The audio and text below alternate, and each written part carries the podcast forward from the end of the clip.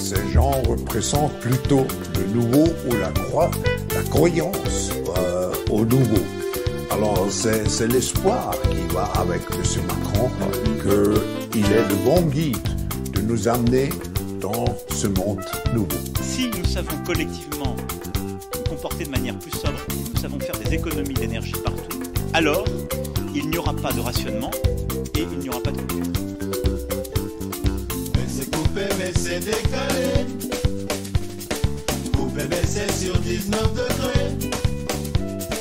Coupé, mais c'est économisé. Pour qui est lancé dans mon jet privé. Pour qui est lancé dans mon jet privé. Chacun aura sa feuille de route et pourra prendre la mesure des défis qui nous attendent sur les finances publiques et la transition écologique par exemple. Agnès, y'a quoi dans ton panier? Runacher, vas-tu nous expliquer? Acheter voiture kilowattée, mais y'a plus électricité. Mais c'est décalé.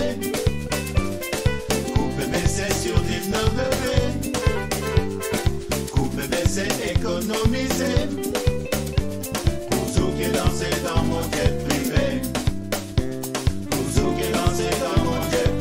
Ah, j'ai une envie de grande bascule, moi, c'est dingue. Putain, c'est le temple solaire, les gars.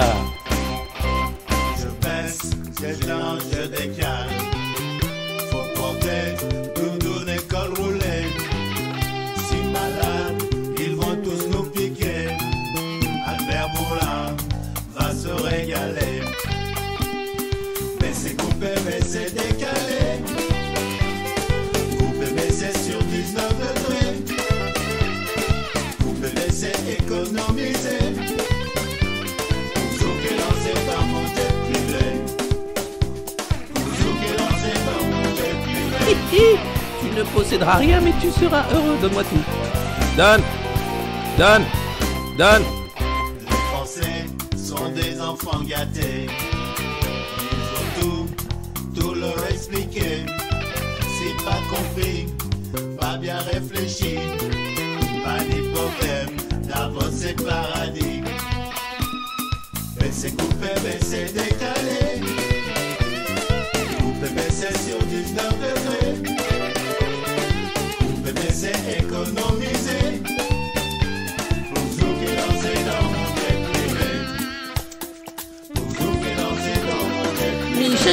pourra surtout mesurer que face à ces défis considérables, il n'y aura de réussite que collective.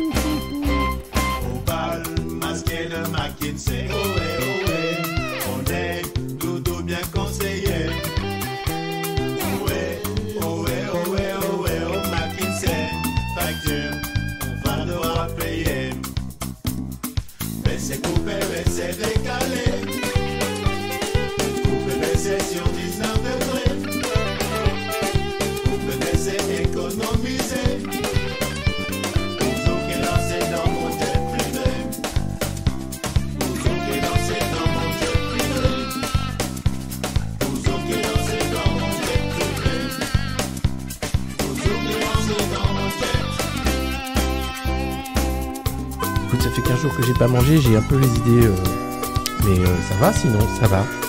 Ça va. C'est important de, de participer à l'effort productif compte tenu, bien sûr.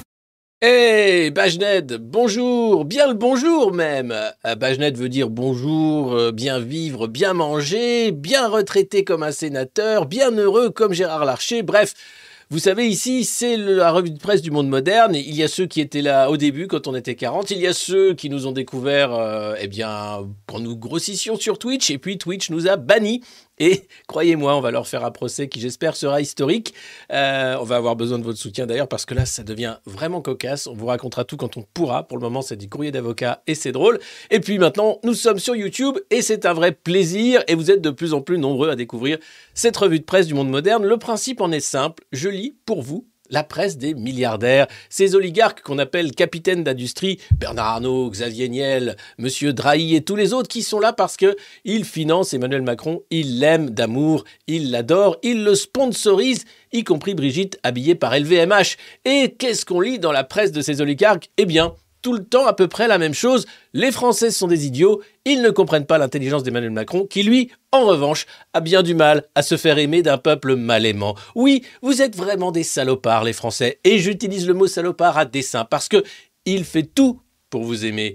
Un coup de lacrymo, un coup de LBD, deux ans de travail en plus, des gilets jaunes qui perdent des mains, des yeux, et j'en passe, des Français qui sont des moins que rien, ceux qui traversent la rue. Mais alors, enfin, ça va pas, hein, bande de Gaulois réfractaires? Bref, toutes ces petites sorties, pleines d'amour, ce qu'il veut emmerder. Et coucou les soignants suspendus, qui restent toujours suspendus malgré l'autorisation de la HAS. En France, on reste un pays où les droits, finalement, c'est ce que décide Macron du droit que tu as. Et puis, faire ça, et traiter le président de trou du cul, c'est interdit, c'est même passible de jugement, oui. Trois Alsaciens qui, dans un élan sans doute d'amour, ont traité notre président de tous les noms, y compris celui de trou du cul, et qui ont fait ce signe, pourtant utilisé par le ministre de la Justice, Éric Dupont-Moretti, eh bien, il se retrouve là, jugé en septembre pour euh, je ne sais pas quoi, puisqu'en réalité, il faut que le parquet revienne sur un délit qui a disparu. C'était le délit d'outrage au président de la République de la loi de 1881, cet outrage ayant été rayé de la carte. En réalité, on peut rire, on peut insulter, on peut, dans la, limite de l'art, bien sûr. Attention, taper dans un ballon avec la tête de Macron, hmm, faire exploser un mannequin avec la tête de Macron, ouh, Faire brûler un mannequin avec la tête de Macron hmm. Faire sauter un mannequin en l'air avec la tête de Macron euh, Représenter Macron avec la moustache de Hitler hmm. Dire que Macron est un trou du cul Non, enfin, enfin Un peu de tenue. Les Français, vous méritez mieux que ça quand même. Non, Emmanuel Macron est un escroc, un imposteur, le meilleur président que la France n'ait jamais connu, et ça, vous ne vous en rendez pas compte, hein Ingrat que vous êtes, parce que quoi? Parce que bah, jamais content. Les milliards qu'il vous donne, les, petits chèques cadeaux pour pouvoir encore manger, alors que l'inflation, bah, ça va continuer quand même jusqu'à la fin de l'été, quand même, à peu près. Euh, on est gâté aujourd'hui. Je vous cache pas que depuis que je fais cette revue de presse, eh ben, je suis content qu'on soit lundi matin. Ça m'était jamais arrivé avec aucun boulot, jamais. C'est la première fois de ma vie où je suis presque impatient le dimanche soir qu'on soit lundi matin. C'est proprement dingue ça me fait un bien fou en fait. À vous aussi, visiblement, on est de plus en plus nombreux. Merci beaucoup. N'hésitez pas bien sûr à vous abonner, à partager le lien de cette vidéo, euh, à mettre des pouces en dessous. Euh, vous pouvez rejoindre cette chaîne YouTube, nous soutenir sur Patreon, en parler à vos amis, taper sur des casseroles dès que vous pouvez, parce que la casserolade, ce n'est pas que pour clamer votre amour à Emmanuel Macron, c'est aussi pour clamer peut-être votre amour à cette revue de presse. Rappelez-vous, hein, les casseroles, c'était pour les soignants. Maintenant, c'est pour Macron. On va le soigner. Et en tout cas, on est là pour rire de ce cirque politico-médiatique qui voudrait qu'en 2027, ce soit Édouard Philippe contre Marine Le Pen. Et que, attention les enfants, le fascisme est à nos portes, mais c'est un fascisme bien gardé avec de l'algorithme, du drone, euh, des droits de plus en plus rognés, des libertés euh, de plus en plus euh, ridicules, effacées en réalité. Merci de suivre cette revue de presse, merci de composer cette communauté désormais appelée les Modernos. Vous savez, nous nous avons passé les 100 000 abonnés sur cette chaîne YouTube, eh bien, ça veut dire que nous allons avoir le championnat de France du monde de Macron Ball, avec peut-être le risque de se retrouver en garde à vue, ou même, qui sait, en prison, puisque, vous savez, le Macron Ball se joue entre une équipe Macron et une équipe Renaissance.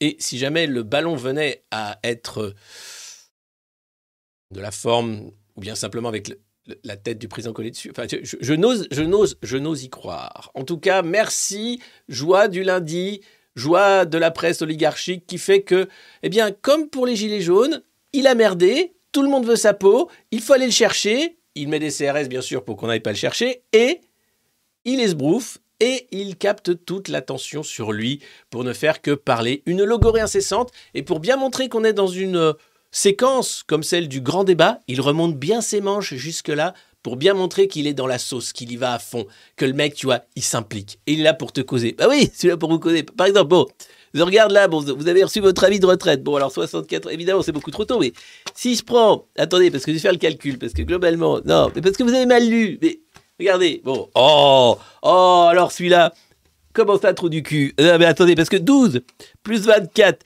ça fait 36.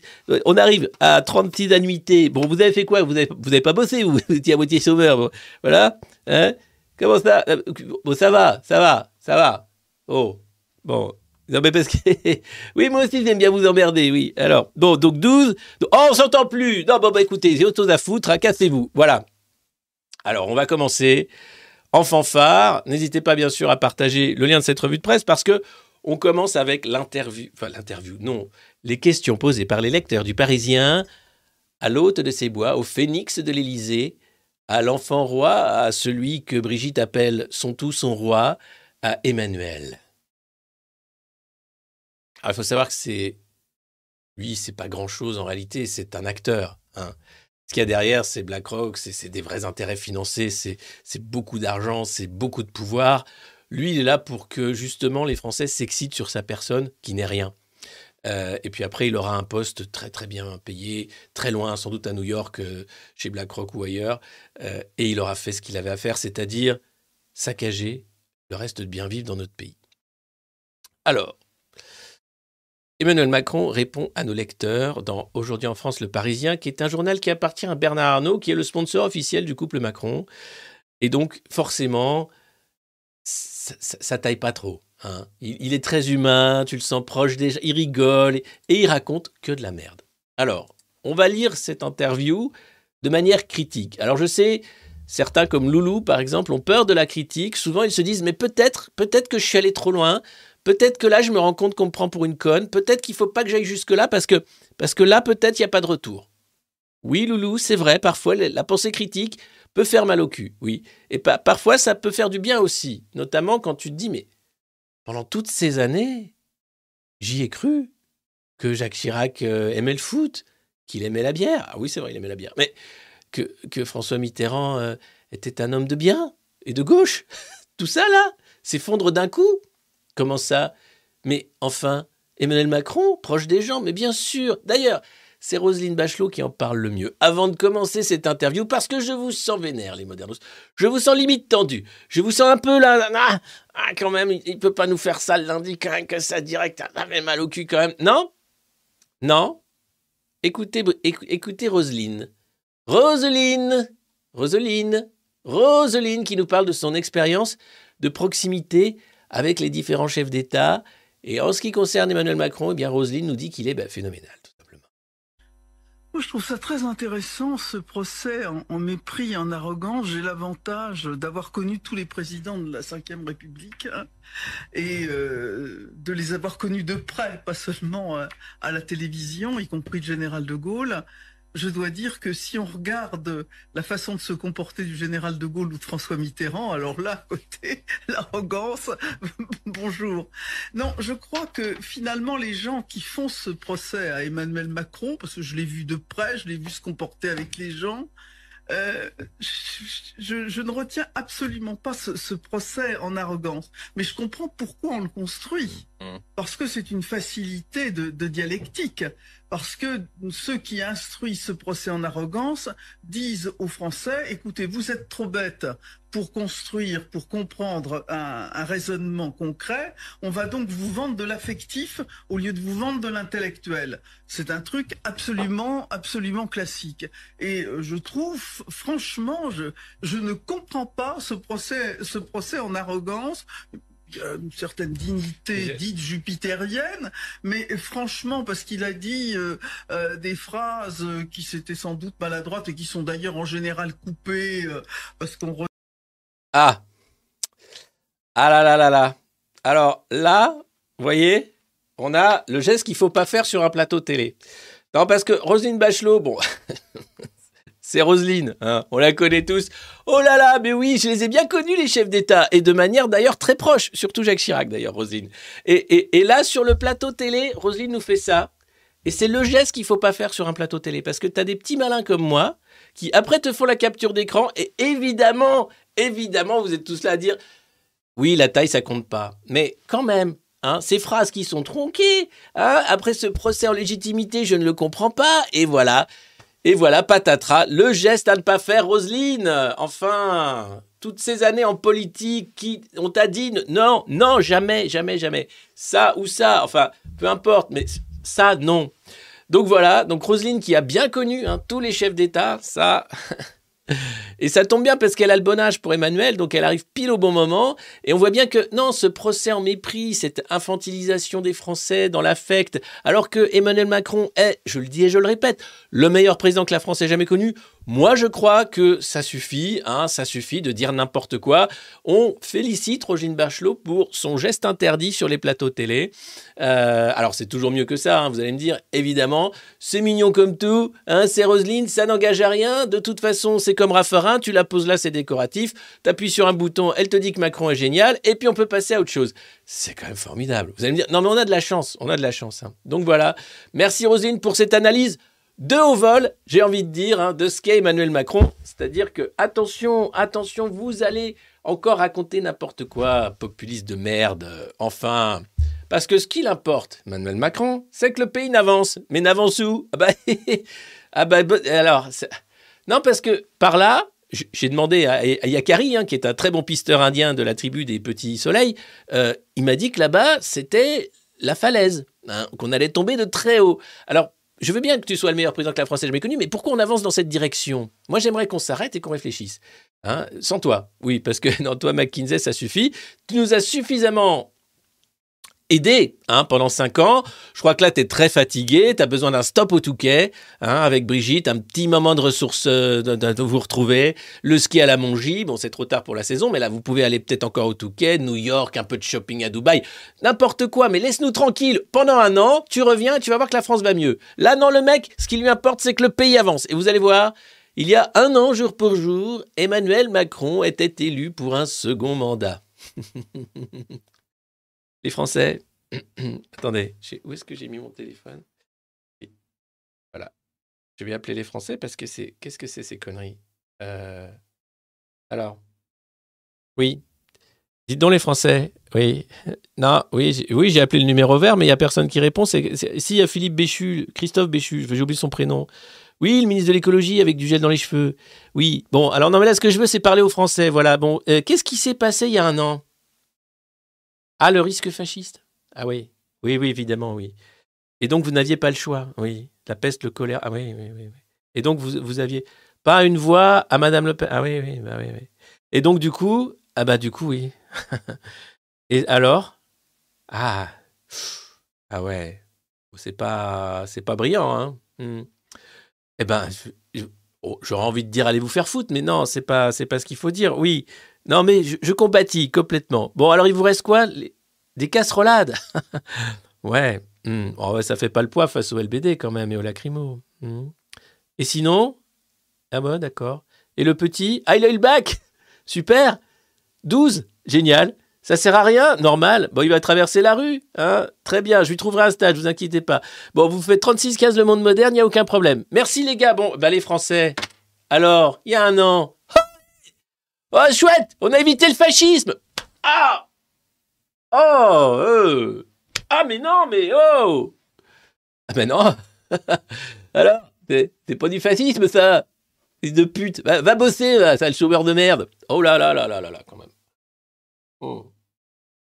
Ça n'a pas été très féroce il y a un an, hein, faut dire ce qui est. Soyez féroce, soyez féroce. Maintenant, je vois que vous l'êtes avec des casseroles, mais il va falloir aller beaucoup plus loin. Vous savez, la casserole, c'est que le premier pas vers une reprise du pouvoir et peut-être euh, une nouvelle constitution qui mettrait le peuple au cœur des décisions politiques et pas cette caste de consultants de McKinsey et de banquiers d'affaires. Ce serait quand même plutôt pas mal. Télécastor, Télémouton ont aidé, bien sûr. Et là, nous avons euh, le journal oligarchique par excellence, le journal de Bernard Arnault, Le Parisien aujourd'hui en France. C'est euh, le journal populiste de Bernard Arnault qui lui permet de parler aux pauvres euh, et de leur faire comprendre que bah, manger un sandwich au carton et aux insectes, c'est pas si mal pour le climat et c'est pas si mal pour la santé. Tiens, vous reprendrez bien un peu de foie gras ouais, ouais. Non? Ah, Avec ton cholestérol, Gérard? C'est pas grave. Oh. Enfin, on a eu chaud. Hein. Donc, qu'est-ce qui se passe? Alors, un an après, le président fait face à un pays fatigué. oh, toujours. Alors là, ils traînent, hein, ils n'avancent pas assez vite. Eh et en colère sur la question des retraites. Entretien exclusif avec 11 Français. 11, pas 12, pas 13, pas 10.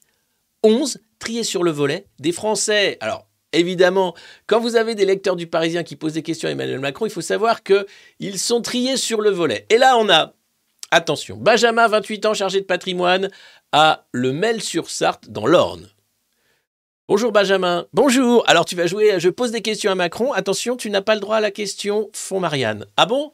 Et non, cette question était euh, sortie des règles du jeu. Néanmoins, nous avons des nouvelles fiches. Alors, je commence. J'ai fait des cours de théâtre avec ma professeure de français lorsque j'étais au lycée La Providence à Amiens. Je suis, je suis Emmanuel. Bravo Emmanuel Macron, un point pour Benjamin. On présente les autres joueurs. Je pose des questions à Emmanuel Macron, notre jeu, bien sûr, euh, en partenariat avec euh, le journal du dimanche LCI, BFM et Le Parisien aujourd'hui en France. Je pose des questions à Emmanuel Macron, donc Christine, 48 ans, vous êtes pharmacienne dans le 14e à Paris. Oui, bonjour Christine. Alors vous, vous avez déclaré aimer la belle énergie du président, mais être néanmoins déçu de la façon dont il a géré la crise sanitaire, avec notamment hein, cette euh, incompréhension globale vis-à-vis notamment du euh, virus et donc des écouvillons. Alors, une question verte pour Christine. 38, 48 ans, excusez-moi, pharmacienne à Paris. Je suis un petit bout de coton qu'on met très loin dans le nez pour en retirer des crottes de nez et voir si on a un virus tueur ou pas. Je suis, je suis un écouvillon. Bravo Christine. C'est donc deux points à je pose des questions à Macron. Attention, tout y passera. Crise sanitaire, réforme des retraites, travail, chômage, guerre en Ukraine, évidemment. Marlène Schiappa, ah non, ça évidemment. Excusez-moi, la question Fond Marianne a été interdite par nos sponsors. Donc nous aurons d'autres questions, bien sûr, pour ce jeu. Avec nous aujourd'hui également sur le plateau de Je pose des questions à Macron, Eric, 64 ans, vous êtes retraité, vous êtes euh, un habitant de Lyon et aussi de Montpellier parce que il vous arrive eh bien de faire la pendule entre ces deux villes de cœur que vous aimez. Alors, Eric avec un K comme caca, Eric, une question verte pour vous euh, puisque vous habitez à Lyon, quel est le plat préféré d'Emmanuel Macron? Vous avez 30 secondes. Ting oui Absolument, le cordon bleu, le cordon bleu du flunch de Brive-la-Gaillarde. D'ailleurs, c'est un de ses préférés lorsqu'il se rend à la Mongie. Il s'arrête toujours au flunch de Brive pour son cordon bleu avec Brigitte qui, elle, préfère bien sûr la salade saumon océane. Alors, avec nous également aujourd'hui Flaviana. Flaviana, c'est un bien beau prénom que vous avez là. Flaviana, vous avez 27 ans, vous êtes une agente de France Service et vous habitez dans le 11e arrondissement de Paris. Alors Flaviana, première question, qu'est-ce que c'est France Service Ah d'accord, ok. Et qu'est-ce que c'est que ce prénom? Ah, ok. D'accord. Alors, non, une vraie question pour vous, Flaviana. Je suis un peu taquin aujourd'hui pour ce jeu exceptionnel. Je pose des questions à Emmanuel Macron avec notre sponsor, bien sûr, le Parisien aujourd'hui en France, LVMH, JDD, LCI et BFM. Euh, Flaviana, question pour vous, une question de culture générale. Alors, Flaviana, savez-vous quelle était la pièce que jouait Emmanuel Macron lorsqu'il a rencontré Brigitte au lycée La Providence? Moi-même, je ne sais pas. Très bonne question. Non? Eh bien, c'est un joker. on reviendra à cette question, Flaviana. Si les modernos sont la réponse, vous pouvez appeler les modernos, absolument. J'appelle les modernos. Il joue un épouvantail, mais je sais pas, c'était, quoi? C'était le, le, magicien d'Oz? Non, ça devait être un truc genre Godot. En attendant Godot, c'est ça? Ah tiens, bah, c'est un titre évocateur, ma foi. Alors, euh, on continue notre jeu, je pose des questions à Emmanuel Macron. N'hésitez pas, bien sûr, à partager hein, le lien de notre jeu et à nous rejoindre plus nombreux, bien sûr, puisque plus on est de fous, plus on rit. C'est Je pose des questions à Emmanuel Macron sur la revue de presse du monde moderne. Évidemment, ce matin, on est un peu en joie parce que c'est pas tous les jours qu'on fête la réélection d'Emmanuel Macron et c'est pas tous les jours qu'il répond à vos questions, vous, les 11 Français qui ont été sélectionnés pour ce jeu. Jean-Michel, bonjour, bonjour. Alors, outre le fait que vous appelez Jean-Michel et que c'est un très beau prénom, euh, vous avez 54 ans, vous êtes maraîcher bio à Orvaux, en Loire-Atlantique. Vous vendez quoi comme légumes? D'accord. Alors Jean-Michel, une question pour vous euh, verte également, question verte sur l'écologie. En quelle année Emmanuel Macron a-t-il été sacré champion de la Terre?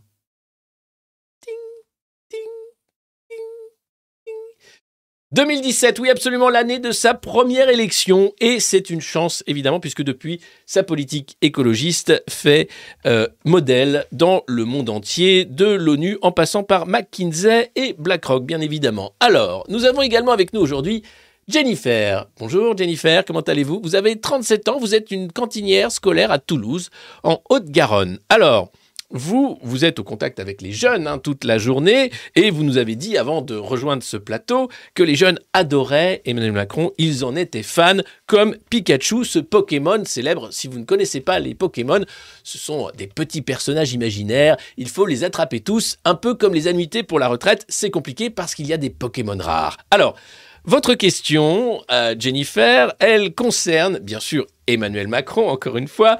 Euh, cette fois-ci, euh, c'est la question, c'est une question piège. Je, ne vous cache pas que c'est une question piège. En quelle année Emmanuel Macron a-t-il rejoint la commission Attali de modernisation de la vie publique? Oui, c'est ah oui, c'est une question difficile. Oui. Non, Jennifer, on ne souffle pas. On peut éventuellement appeler les modernos. Attention, c'est un jeu exceptionnel. Tant pis. Bon, on y repassera tout à l'heure.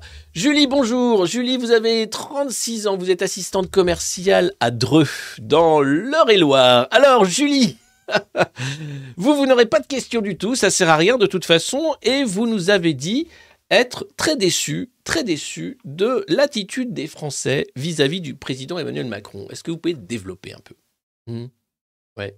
Ah oui, les casseroles, oui. Hmm. Hmm. Ah, trop du cul, oui, ça, ça se dit pas, oui, c'est vrai. D'accord. Alors pour vous, une question très simple, euh, une question que je poserai avec ce regard bleu acier hein, si distinctif d'Emmanuel Macron. Euh, c'est une question culture. Pouvez-vous nous donner le titre du dernier livre de Bruno Le Maire, un des ministres préférés d'Emmanuel Macron? Il vient de sortir. Oui, aux éditions euh, Grasset, il me semble. Ah non, je ne peux pas vous dire. Ah, c'est c'est une biographie, oui. Oui. D'un personnage célèbre, oui, oui, oui. Bon, alors non, bah, on reviendra bien sûr, euh, Julie, merci beaucoup. Et avec nous, Warda, 50 ans, vous êtes agente de comédien euh, à Paris dans le 19e. Euh, alors Warda, c'est un... c'est marrant ça, parce que c'est un boulot de saltimbanque, ça, c'est un peu un boulot de feignant, non, comédien? Hmm? Enfin, je veux dire, c'est pas un boulot... Enfin, je veux dire, globalement, ah oui, mais c'est vrai, oui, j'avais oublié que euh, l'ami d'Emmanuel Macron est propriétaire de 80% des théâtres à Paris, donc évidemment, oui. Oui, et puis Molière, c'est vrai, cette tradition du théâtre subventionné, oui, oui. Oui, le roi et son bouffon, effectivement. Bon, à ta gueule. Alors, Warda, euh, une question pour vous, pas du tout de culture, une question économique. Oui, il y en a, puisque nous allons aborder tous les sujets hein, au cours de ce jeu. Je pose des questions à Emmanuel Macron. Une question donc économique euh, de combien c'est une estimation qu'on vous demande, hein, de combien de milliards d'euros Emmanuel Macron a-t-il creusé la dette de la France depuis son élection en 2017 Ah, ça se compte en, oui, en dizaines de milliards, oui. Oui, Warda. Ah bah on, a- on s'est dit que ah, comme vous étiez une, une saltimbanque, on allait poser une question économique, parce qu'on est joueur ici. ah, Je pose des questions à Emmanuel Macron, oui, bien sûr. Hmm. Oui. La dette, actuellement, la dette est de 3 000 milliards d'euros. Oui. Alors, bien sûr, c'est sérieux ce jeu. Certains posent des questions. C'est je pose des questions à Emmanuel Macron. Environ 2 000 milliards, 600 milliards, voire plus. On parle de 1000 milliards, ça dépend des sources, mais globalement, il a creusé la dette comme aucun président de la cinquième avant lui. Et pour ça, on peut bien sûr l'applaudir. Merci, merci, merci, merci. Alors, je sais que vous êtes derrière vos écrans de télévision à vous dire mais comment je fais pour participer à ce jeu? Je pose des questions à Emmanuel Macron. Eh bien, c'est très simple, il vous suffit d'écrire au monde moderne. L'adresse s'affichera à la fin de cette revue de presse, bien entendu. Vous pouvez également vous abonner, suivre euh, notre euh, chaîne YouTube euh, ici et maintenant. Nous sommes également en podcast et je rappelle que ce jeu a été financé, monté, mis en place par nos amis et sponsors LVMH, LCI, BFM, le journal du dimanche le Parisien, aujourd'hui en France, un jeu unique au monde. Je pose des questions à Emmanuel Macron. Vous êtes 11 sur ce plateau, vous êtes des milliers derrière votre écran à nous suivre et nous vous apprécions de plus en plus. Merci à vous les modernos. Euh, vous savez que ce jeu est interactif, vous pouvez mettre des pouces si vous aimez ce jeu sous cette vidéo. Également répondre aux questions si nos joueurs ont du mal bien sûr à trouver la réponse puisque certaines de ces fiches ont été faites euh, avec euh, malice et c'est vrai que parfois c'est difficile de trouver une réponse exacte. Alors, on continue, puisque nous n'avons pas fait le tour de tous nos candidats, il en reste deux. Pauline. Bonjour Pauline, vous avez 18 ans, vous êtes étudiante en sciences politiques à Rouen, en Seine-Maritime. Alors, qu'est-ce que c'est que la science politique? Qu'est-ce que c'est que ça? Ah, ah oui. Moi-même, j'ai fait ça. Oui, enfin, j'ai fait, oui, enfin. Très bien, très bien, Pauline. Alors, Pauline, pour vous, une question jaune. Question Joker. Pouvez-vous me donner le nombre de mutilés des séditieux gilets jaunes? Oui, au, millier près. Ah, Pauline, comment ça Vous n'êtes pas au courant? Bah si, il y a des gens qui ont perdu des yeux quand même. Bah, ah bah des manifestants totalement pacifistes, oui, oui, oui, oui. Ah non, vous ah, vous étiez pas au courant. Bon, alors, euh, on reviendra à cette question, Pauline, mais 18 ans, il va falloir, si vous êtes en sciences politiques, hein, peut-être commencer à, à vous informer autrement. Alors, euh, dernier candidat, et pas des moindres, c'est Simon. Bonjour Simon. Bonjour, vous avez 65 ans, vous êtes demandeur d'emploi en attendant la retraite à taux plein et vous habitez à Paris dans le 14e. Alors, on vous a choisi évidemment parce que vous êtes demandeur d'emploi et que vous attendez la retraite à taux plein. Sacré Simon, 65 ans quand même. Qu'est-ce que vous avez foutu de cette vie de dur labeur? On a l'impression que vous n'avez pas vraiment traversé la rue. Pardon, c'est un avis personnel, mais globalement, je ne suis pas là pour ça. Je vais vous poser une question, Simon, une question simple. Connaissez-vous la chanson Vieux macroniste de la chaîne Le Monde Moderne? Alors oui, vous la connaissez, c'est donc déjà bien. Est-ce que vous pouvez nous dire quelles en sont les paroles? Et je vais vous demander de remplir les trous. Vieux macroniste, vieux macroniste, j'espère que tu crèveras dans ton Vomi, c'est une bonne réponse de Simon. Merci, nous allons donc pouvoir commencer la lecture de ces questions posées à l'astre de l'Élysée, au meilleur président que la France n'ait jamais connu. J'ai nommé Emmanuel Macron. Je vous rappelle que nous sommes sur le plateau du monde moderne, que nous jouons à Je pose des questions à Emmanuel Macron, un jeu sponsorisé par LVMH, LCI, BFM, le JDD et le Parisien aujourd'hui en France, un jeu qui nous permet de connaître un peu plus ce personnage extraordinaire, digne d'un roman de Balzac, qu'est Emmanuel Macron, un personnage qui fera date dans l'histoire de France, mais aussi du monde, un personnage qui est proche des gens, comme le montre cette interview avec ces 11 joueurs du Je pose des questions à Emmanuel Macron de Parisien aujourd'hui en France. Nous commençons tout de suite avec une première question de euh, attendez, alors, euh, non, ça on verra après. Hop, maintenant je passe là sur la lecture. Eh, c'était pas mal, hein, on s'y croirait. Il manquait juste les effets sonores, tu sais, du, jeu des 1000 euros, mais on s'y croirait, c'était pas mal.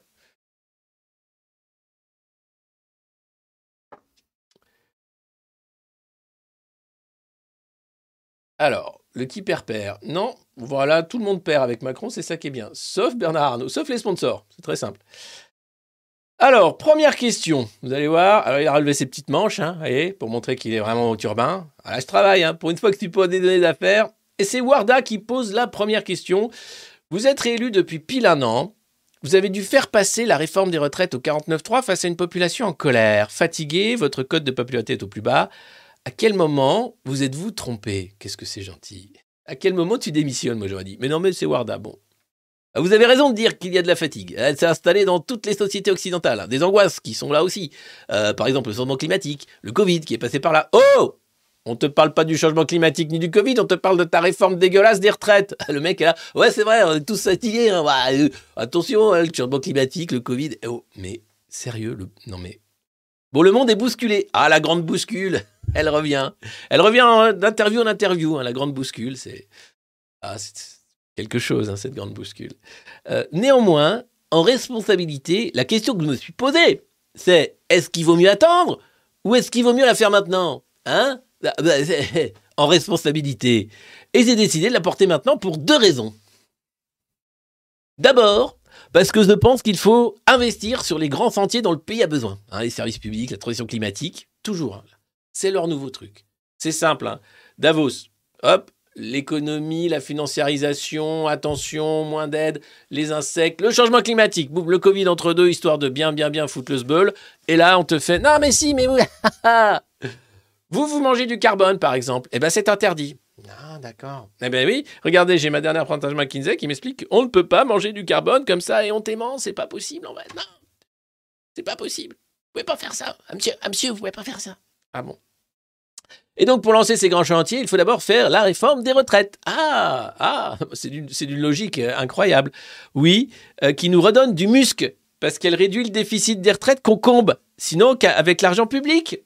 Ah bah oui, 3 000 milliards de dettes, c'est sûr que, en fait, cette réforme des retraites, vous le savez, si vous regardez la revue de presse du monde moderne, elle n'a qu'un rôle et un but, rassurer les créanciers de la dette française, les fonds d'investissement, les agences de notation et bien sûr la Commission européenne, le pacte de stabilité, avec Bruno Le Maire qui nous promet de repasser la barre des 3% en 2027 grâce à une politique d'austérité sans euh, précédent dans l'histoire de la cinquième, c'est-à-dire moins de services publics, moins payer les fonctionnaires, moins de fonctionnaires bien entendu, et plus, plus, plus d'austérité, avec eh bien moins de république sociale, toujours moins de social. La solidarité, elle ne fait pas partie du vocabulaire d'Emmanuel Macron. Vous allez voir d'ailleurs, il ne peut pas s'empêcher de rajouter des pics et d'emmerder les Français, même dans une interview où il est censé jouer au gars sympa.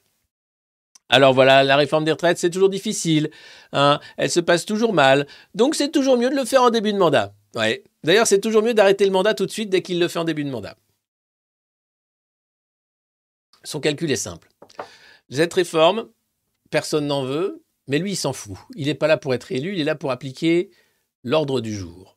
L'ordre du jour, c'est BlackRock qui lorgne sur euh, la République sociale, à la fois avec la sécurité sociale, mais surtout les retraites. Retraites par capitalisation qui va arriver tout de suite. Parce que dès à présent, si vous lisez la presse économique, ce que nous faisons ici, on vous dit tout de suite que cette réforme des 64 ans, elle est nécessaire, mais pas suffisante. Il faudra aller plus loin. Et donc, c'est juste le premier étage, un travail de ça permanent pour arriver à une paupérisation croissante des classes moyennes, la disparition finalement des classes moyennes et un salariat éclaté. Alors c'est bien parce que les syndicats se sont un peu réveillés, mais globalement ce qui va se passer c'est que 64 ans, puis 67, puis 70, puis capitalisation, puis démerdez-vous. Puis là il sera temps de mettre un pantalon en cuir, une gaine et des bottes et pensez à la fin du monde. Et quelle sera votre tenue lorsque l'effondrement sera venu? Eh bien là, c'est une question aussi à laquelle nous réfléchissons ici au monde moderne et on vous donne quelques pistes un peu de travail sur votre tenue de fin du monde. Alors, bien sûr, hein, entre circassien, ardéchois et punk euh, des années 80 de la capitale, euh, le choix est large en fait de cette tenue de fin du monde. Mais revenons à l'interview d'Emmanuel Macron parce que je divague. D'accord, mais vous n'êtes pas trompé quelque part. Hein Il n'y a pas eu cacophonie hein, dans le gouvernement. Pourquoi vous n'êtes pas plus mouillé? Ah, ah, vous avez trop de bavardage dans le système. Hein. Et peut-être que ça aurait dû plus me mouiller. Mais ce sont les institutions. Le président en est le garant. ah, la gueule du garant, putain. Euh, il donne le cap. Ensuite, le gouvernement et le Parlement ont fait leur boulot. Hein. Ils ont fait le sale boulot. Et après, moi, je me débarrasse de Borne et je mets un autre, là. Je sais pas comment il s'appelle, euh, on verra. Euh, et voilà, et, on ne peut pas intervenir tout le temps. C'est ce qu'il fait. Hein. Depuis qu'il a fait passer en force, avec le Conseil constitutionnel totalement vendu à la cause, cette réforme dégueulasse, il ne fait que ça, intervenir tout le temps. Interview, allocution, le parisien, des déplacements sur le terrain avec des casseroles, et vas-y que je lis des petites phrases. Il prend toute la lumière. Il nous refait exactement, grâce à ses consultants comme débile payé par nos impôts à l'Élysée, le coup du grand débat, mais alors il le fait de manière diffuse, parce qu'il sait très bien que si jamais il va en France et qu'il essaye d'aller dans un hangar comme il faisait, avec même des gens choisis sur le volet, ça passera pas il faudra l'exfiltrer, ça risque d'être dangereux pour lui. Donc là, clairement, entre des visites Potemkin, aujourd'hui, il va être à Ostende pour parler de la mer du Nord, euh, nos amis belges et certains Français vont faire le déplacement pour l'accueillir avec des casseroles. Ce soir, à 20h, je le rappelle, casserolade géante pour fêter la réélection d'Emmanuel Macron et pour ne pas le lâcher. Alors, bien sûr, les casseroles, c'est symbolique, bien sûr, ça fait du bruit, mais ça ne suffit pas, mais ça montre que ça ne peut pas passer. L'idée, dans sa tête à lui, c'est que tout le monde va s'essouffler que les grandes vacances vont arriver, que les Français ont autre chose à foutre, qu'on ne peut pas faire grève indéfiniment parce que ça coûte trop d'argent, et donc il gagnera. Ça passe. Mais ça passe pas. Il n'y a plus rien, en fait. Ça ne passe que par la force et la violence d'État. Et vous allez voir dans cette interview, il nie les violences policières. Évidemment, s'il ne niait pas les violences policières, alors tout son régime s'effondre. Donc, je voulais pas intervenir tout le temps. Il fait actuellement. Ah, j'ai besoin de. J'ai besoin de boire. J'ai mal à la gorge en plus. Ah, mais cette présentation du Je pose des questions à Emmanuel Macron a été, terrible pour, euh, pour ma santé. Et mentale et, tout court. hein, mais c'est. Vous savez, c'est compliqué. hein. C'est compliqué de faire cette retraite. On est bientôt 4000. N'hésitez pas à partager, n'hésitez pas à vous abonner aussi. Euh, vous pouvez devenir daron, poteau, frérot, euh, et puis à partager un maximum partout, partout, parce que on a besoin, je pense, de lecture critique de cette information oligarchique. Si on veut avoir une démocratie un peu plus, un peu moins pétée qu'actuellement, voilà. Alors, euh, pour moi, le premier élément qui n'a pas fonctionné est qu'on n'ait pas installé l'idée qu'il y avait un besoin de faire cette réforme. Ah, sans déconner. Ah bah mais il n'y a pas besoin en fait. hein. C'est juste, bah, c'est-à-dire que si vous avez menti, c'est une réforme de justice sociale, et maintenant vous expliquez que non, mais en fait il va falloir faire un peu mal parce qu'on n'a pas le choix, parce que vous comprenez après bon les marchés tout ça. Voilà. La réforme est nécessaire, hein, puisque quelles que soient les hypothèses, on est déficitaire. Alors beaucoup étaient opposés, mais ce que proposait-il à la place? Fournir à 60 ans, c'est fou Osez-vous Non, ah ah non, alors non. Un débat transparent. Alors, nous recevoir à l'Élysée. Est-ce un coup de com' pour montrer que c'est facile d'échanger avec vous? dit Julie. Ah. Je rappelle hein, qui sont les joueurs de ce jeu Je pose des questions à Emmanuel Macron. Julie, c'est cette assistante commerciale à Dreux, dans l'Eure-et-Loire, de 36 ans, qui pose une bonne question, euh, à savoir, nous sommes des dindons de la farce. Une mise en scène pour montrer que vous êtes sympa. Oh, je pense surtout que je dois me réengager dans le débat public, hein, parce qu'il y a des choses qui sont pas claires. Donc je le fais partout. mec, mec, mec, tu ne fais que ça. T'engager dans le débat public, on dirait un pigeon qui chie sur un échiquier. C'est non-stop. Donc à un moment, ça suffit. C'est de l'esbrouf. Et c'est payé bien sûr par Bernard Arnault, le sponsor du couple Macron. Mais le fait que le préfet de l'Hérault soit obligé vendredi dernier d'interdire les casseroles lors de vos déplacements, quand même. Alors, je vais être très clair. Réponse de Macron. Quand je vais dans un village sans être annoncé, il n'y a pas de casserole. Et je parle avec des gens parce qu'il n'y a pas d'organisation de la contestation. Ah, c'est donc des gens qui organisent la contestation, qui viennent avec des casseroles, alors que non, les Français vous aiment. C'est vrai. Et c'est vrai que j'ai jamais vu 600 CRS hein, pour un village de 4000 habitants pour protéger un Gus qui passe son temps à insulter tout le monde, à expliquer que, bah non, mais il va au contact des Français. Et puis c'est vrai que non, les mecs qui, ont fait des doigts d'honneur euh, en Alsace vont pas être jugés pour ça. Non, c'est vrai. Mais alors, c'est incroyable quand même. Oui, alors, c'est pas falsifié. hein. Euh, Il y a des gens qui sont pas d'accord. Mais vous pouvez parler, engager un dialogue, qui sont là, euh, puis il y a des gens euh, qui sont là uniquement pour couvrir votre voix, voire vous jeter des choses. c'est plus une contestation, hein. ça s'appelle de l'incivisme. C'est vrai que balancer des LBD dans les yeux, c'est très incivique, c'est même antidémocratique, c'est même totalement totalitaire, c'est dégueulasse. Alors, bon, il faut faire attention, parce que si on confond toutes les notions, on va faire dysfonctionner notre démocratie. hein. Ah oui, oui, oui. Euh, on peut être en désaccord, mais quand le but est d'empêcher les autres de s'exprimer, voire de couper l'électricité dans un quartier, euh, rendez-vous compte, on a coupé l'électricité d'une clinique. Et s'il y a demain une radio ou une télé qui me plaît pas, je vais couper l'électricité de cette radio ou de cette télé C'est démocratique Oui Alors, ça tombe bien que tu en parles, Emmanuel. Parce que tu as coupé l'électricité de RT France. Oui, ça fait des années que tu voulais censurer cette chaîne parce qu'elle t'emmerde. Parce que c'est la seule chaîne qui ne dépend pas des oligarques français. Eh oui. Alors du coup, bah, ils ont sorti les Macron Leaks en 2017, en pleine campagne. Donc dès que tu fais ton rendez-vous avec Poutine à Versailles, hop, tu les pointes du doigt en disant c'est de la désinformation. C'est de la propagande, c'est pas une vraie chaîne. Et puis, grâce à ta copine Ursula von der Leyen et la guerre en Ukraine, c'est vrai que Vladimir a pas été très malin sur ce coup-là, pouf, t'as trouvé l'occasion en or pour faire fermer cette chaîne. Donc oui, tu as fait quelque chose de totalement antidémocratique. Donc oui, tu as coupé le courant d'une chaîne qui ne te plaisait pas. Oui, tu l'as fait. Et là, tu essayes de faire croire que non, mais ça se fait pas. Tu le fais. Tout comme la violence. Tu la délègues aux forces de l'ordre, mais tu es le président de la violence. Et je te tutoie parce que tu es proche du peuple. Parce que tu comprends qu'on peut se tutoyer. Parce que c'est important de se tutoyer. Finalement, nous sommes citoyens, toi et moi. Alors, quelle est la légitimité de la personne qui coupe l'électricité? Euh, Quelle est la légitimité du président qui censure une chaîne de télé? Quelle est la légitimité du président qui mutile des citoyens?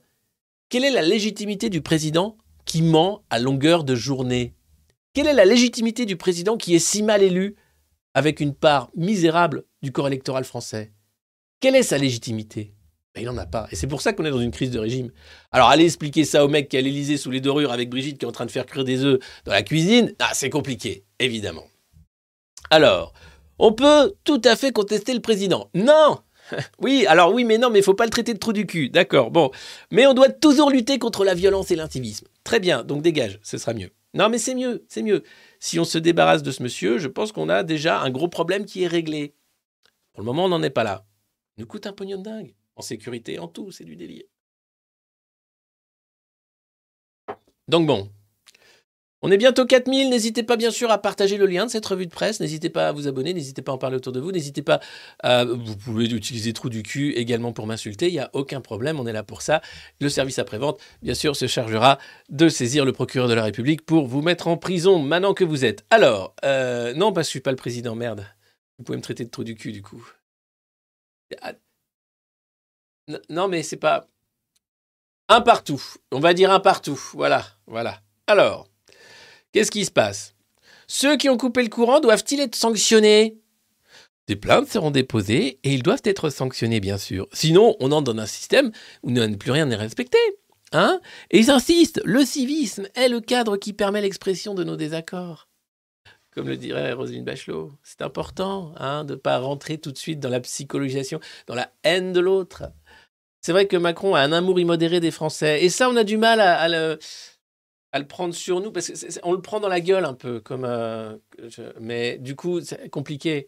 Alors qu'en en fait c'est juste que on, on, a, on a du mal.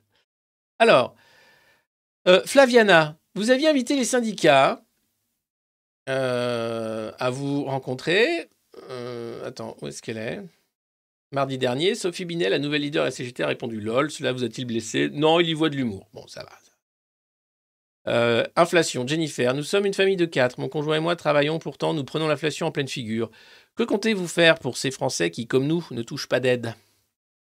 Ah, ah, ah C'est l'un de nos grands défis pour les classes moyennes. Le vrai sujet est celui du décrossage ou du déclassement. Hein Alors, c'est pas euh, bon, la France, à qui on dit c'est pas possible Je revendique un bilan pour la classe moyenne. La suppression de la taxe d'habitation et de la redevance télé.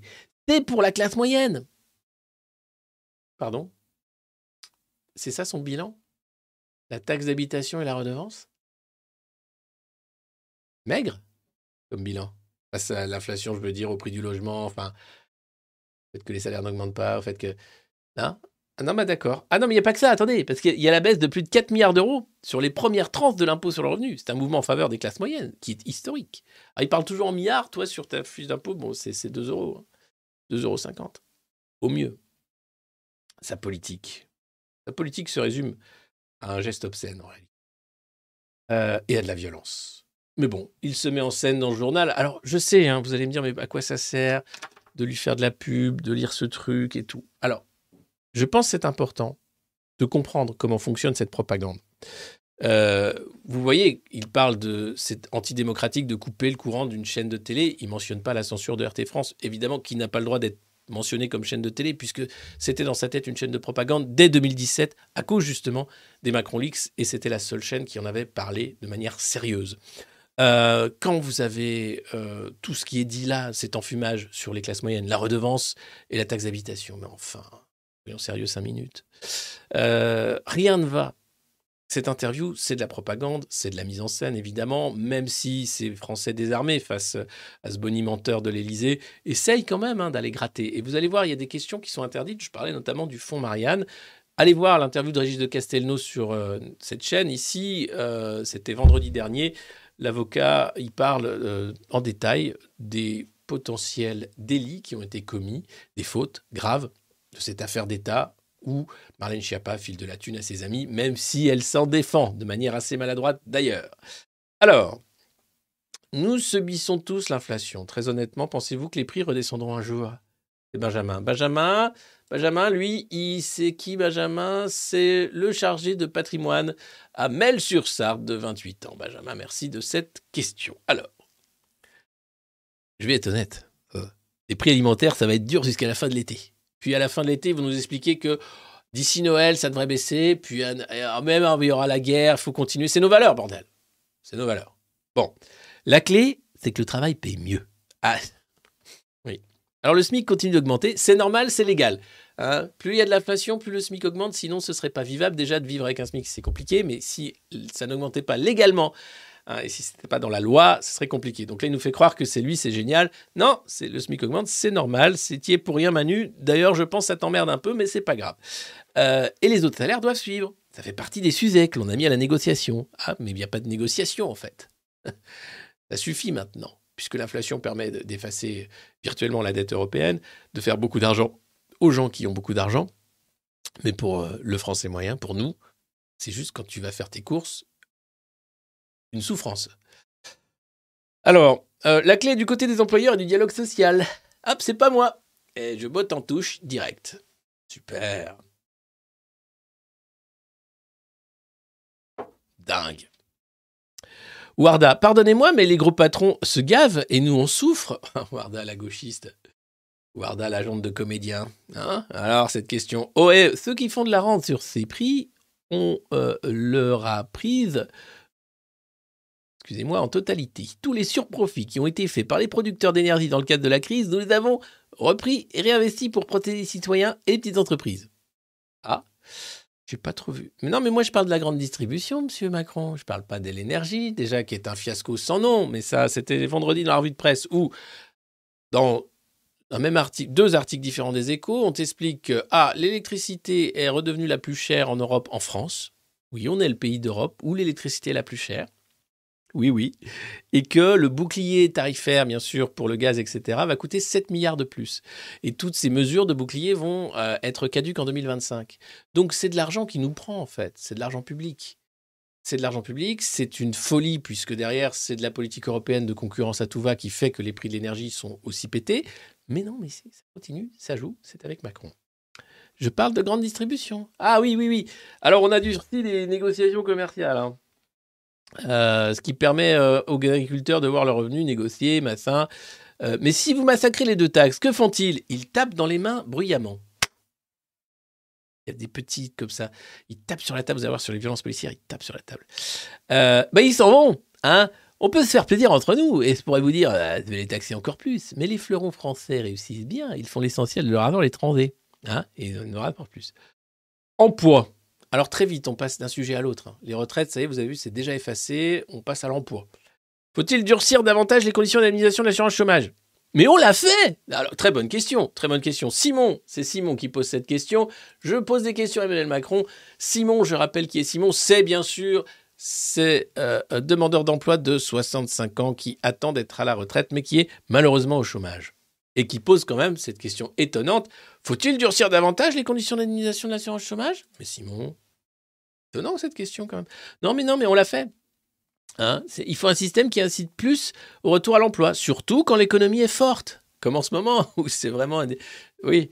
Alors, c'est la réforme de l'assurance chômage. C'est le chôme dû. Voilà, on l'a fait. Voilà. Donc, voilà.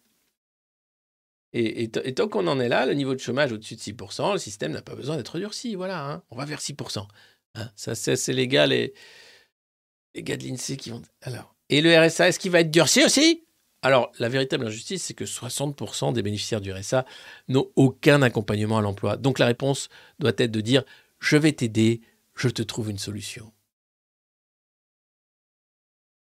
Je vais t'aider, je te trouve une solution.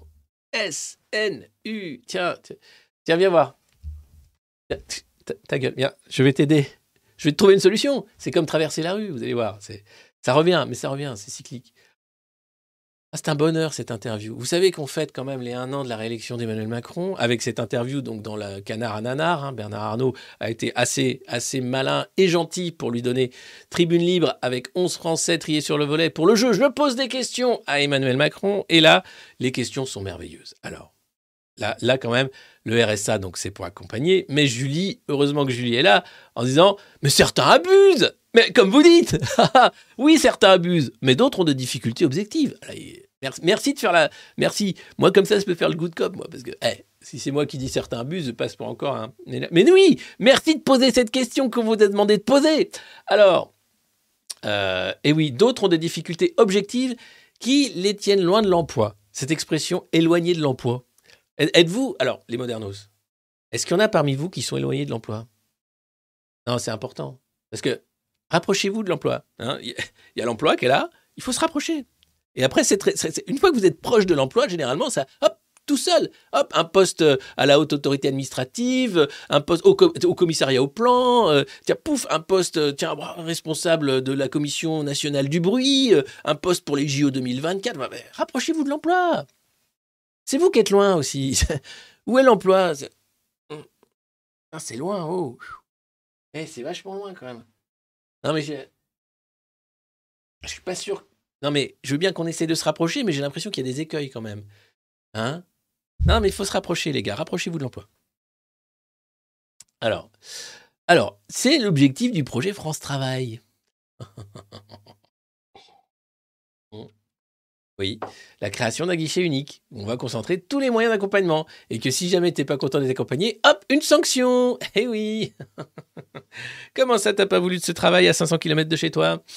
Ah bah, bah, euh, eh bah, fallait lire en tout petit, mais t'as pas le droit de refuser. C'est ça, tu es trop loin de l'emploi. Bah, qu'est-ce que je t'avais dit 500 bornes, c'est pas loin non plus. Un coup de jet, hop. Alors, t'as pas de jet? Tu, tu, fais rien pour t'aider non plus. Hein non, je veux dire, Michel, euh, déjà, on est, on est gentil. On t'a trouvé un boulot donc euh, de, déjointeur de tête dans un abattoir à 500 km de chez toi. Euh, je vois que, bon, en plus, c'est dans tes compétences hein, sur ton CV, puisque tu es prof de philo. Euh, donc, je, à un moment que tu pas de jet privé, sachant que tu as été prof de philo, c'est bien payé quand même. hein. Euh, bon, parce que tu es écolo et que tu penses que c'est pas bien de cramer du kérosène pour aller travailler tous les matins?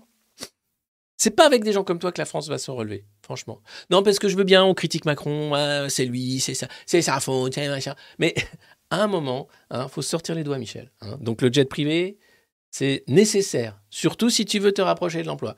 Et je suis désolé, mais ce poste d'écarisseur dans cet abattoir près de Brest euh, te correspond tout à fait. Hmm et c'est pas parce que tu as 63 ans et une sciatique que tu euh, ne peux pas faire ce genre de boulot physique. Non, Michel, il faut aussi être un peu velléitaire, il faut aussi dire je peux le faire. Oui, je suis jeune dans ma tête. Oui, cette sciatique, je vais la battre. Je vais la battre au travail, avec mon travail, avec ma volonté, avec cette petite poigne de fer que voilà, voilà. Voilà Michel, c'est ça que je veux entendre, c'est ce discours-là que je veux entendre. Et on arrête le, le misérabilisme. euh, Enfin, ça va. Allez, on se rapproche tous de l'emploi. Allez, on continue. Eh ben oui, c'est pour les gens. Voilà. Par contre, il y a des ans, et c'est le problème de la fraude hein, sociale, qui se moquent du monde. Ah, pour eux, il faut du contrôle. Ah oui, ah oui, Michel, parce que non seulement tu n'as pas de jet privé, mais je vois que tu es au chômage depuis 1998. Ça fait long quand même. Quand même. Avec ta sciatique. Je veux bien, mais quand même. Non, mais. Vous allez voir, c'est parfait. Alors, Jean-Michel. Jean-Michel, je rappelle qui est Jean-Michel dans Je pose des questions à Emmanuel Macron. Euh, il est maraîcher bio à Orvaux, en Loire-Atlantique. Je suis auto-entrepreneur, j'ai besoin d'embaucher, mais les charges me bloquent. Si vous créez un premier emploi sans aucune charge, Jean-Michel, euh, j'embauche dès demain. Vous dites banco? Encore une belle question programmée. hein. C'est génial, il n'y a que des questions où il peut dérouler son programme en disant Mais ah ben oui, ça tombe bien parce que j'ai une réponse précisément pour cette question. C'est vachement bien foutu. Qu'est-ce que c'est bien foutu quand même la propagande. C'est génial. Moi je. Waouh ça s'appelle la presse de cours. Hein. Hein, déconnez pas, hein. achetez pas ça. déjà, c'est nous qui payons avec nos impôts, mais en plus, c'est les milliardaires qui font ça et ça permet à faire croire qu'Emmanuel Macron est un super président. Alors je sais, vous achetez pas ça, je lis ça pour vous, ça fait mal. hein. Euh, vous avez sans doute déjà recraché un litre de café depuis le début de cette revue de presse. On continue. N'hésitez pas à mettre des pouces, n'hésitez pas à vous abonner, à partager bien sûr le lien de cette revue de presse. Qui, je le rappelle, est, est, est unique en son genre. Voilà. Oui, je fais de l'autopromo parce que si je le fais pas, personne ne pense à mettre des pouces, personne ne pense à partager, personne ne pense à s'abonner. Et après, on est là, on fait bah ouais, bah, ouais, bah ouais, bah non, mais ça tombe pas comme ça, hein. c'est du boulot. Oui, alors quand même, donc euh, aujourd'hui, il y a quasiment plus de cotisation au SMIC. hein. Alors, euh, embauche, hein, ta gueule. On passe à autre chose. Oh oui, on a quand même, euh, il y en a quand même, hein, puisqu'il y a la MSA. Vous avez totalement raison. Eh Oui. On doit continuer à œuvrer pour simplifier l'embauche. Je vous promets que l'on regarde et on revient vers vous. Je dis banco. Il dit banco.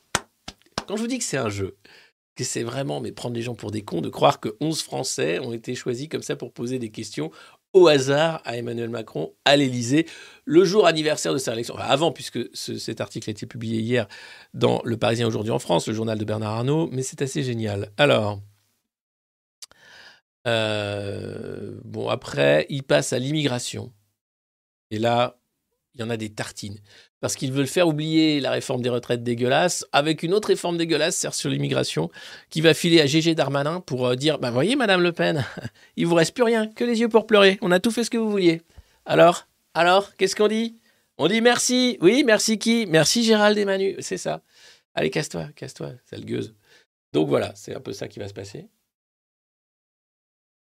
Banco Ah bah Banco Ah bah dis Banco, moi. Banco, se Banco. Bon. Donc, et pour l'immigration, alors voilà, hein, celui même de l'universel. Il y en a quatre pages, hein, je vous fais pas tout parce que tiens, même, ma machine a du mal. Là. Euh, oh là là là mon Dieu, mon Dieu. Il y a des vidéos, il a publié des vidéos ce matin sur son compte Twitter. Alors que faire? Mieux protéger les frontières européennes Impossible, c'est une blague. Euh, être plus exigeant avec les pays de transit. Ils en aura le bol. Et éviter les mouvements. On va durcir nos règles. Voilà, pour ceux qui n'ont pas de raison d'être ici. Et on va voir les dossiers. Alors voilà, est-ce qu'il y aura du 49.3 Faut-il saucissonner? Enfin, il y en a des, des, des pages et des pages et des pages. Et des pages. Euh, bref, le morcellement de la société. Alors, est-ce que vous vivez le procès en mépris comme une injustice? Ça, c'est une question de Eric. Eric, 64 ans, retraité entre Lyon et Montpellier. Excellente question de Eric. Alors, est-ce que vous vivez hein, ce procès en mépris comme une injustice? Quelqu'un qui méprise ne va pas au-devant de la foule. Il y a des petites phrases que j'assume totalement. Quand je réponds à un jeune homme horticulteur avec qui je parle dix minutes et me dit être prêt à chercher un boulot dans la restauration, qu'on traverse la rue pour le trouver. C'est vrai. À l'époque, il n'a jamais traversé la rue, il a refusé plein de jobs, il n'a jamais voulu bosser dans un autre secteur. Alors là, il ment, éhontément, sur le dos d'un mec qui quand même a galéré pour trouver un boulot. Euh, c'est Paul Larouturou qui, euh, d'ailleurs, euh, l'explique très bien. Euh, hop. Voilà. Voici la liste de tous les emplois occupés par Jonathan Jahan. C'était le jeune hein, qui avait été traité de feignasse par Macron. Euh, avant sa rencontre avec Emmanuel Macron, euh, en lui disant il n'a jamais traversé la rue. C'est proprement scandaleux. Voilà, il a été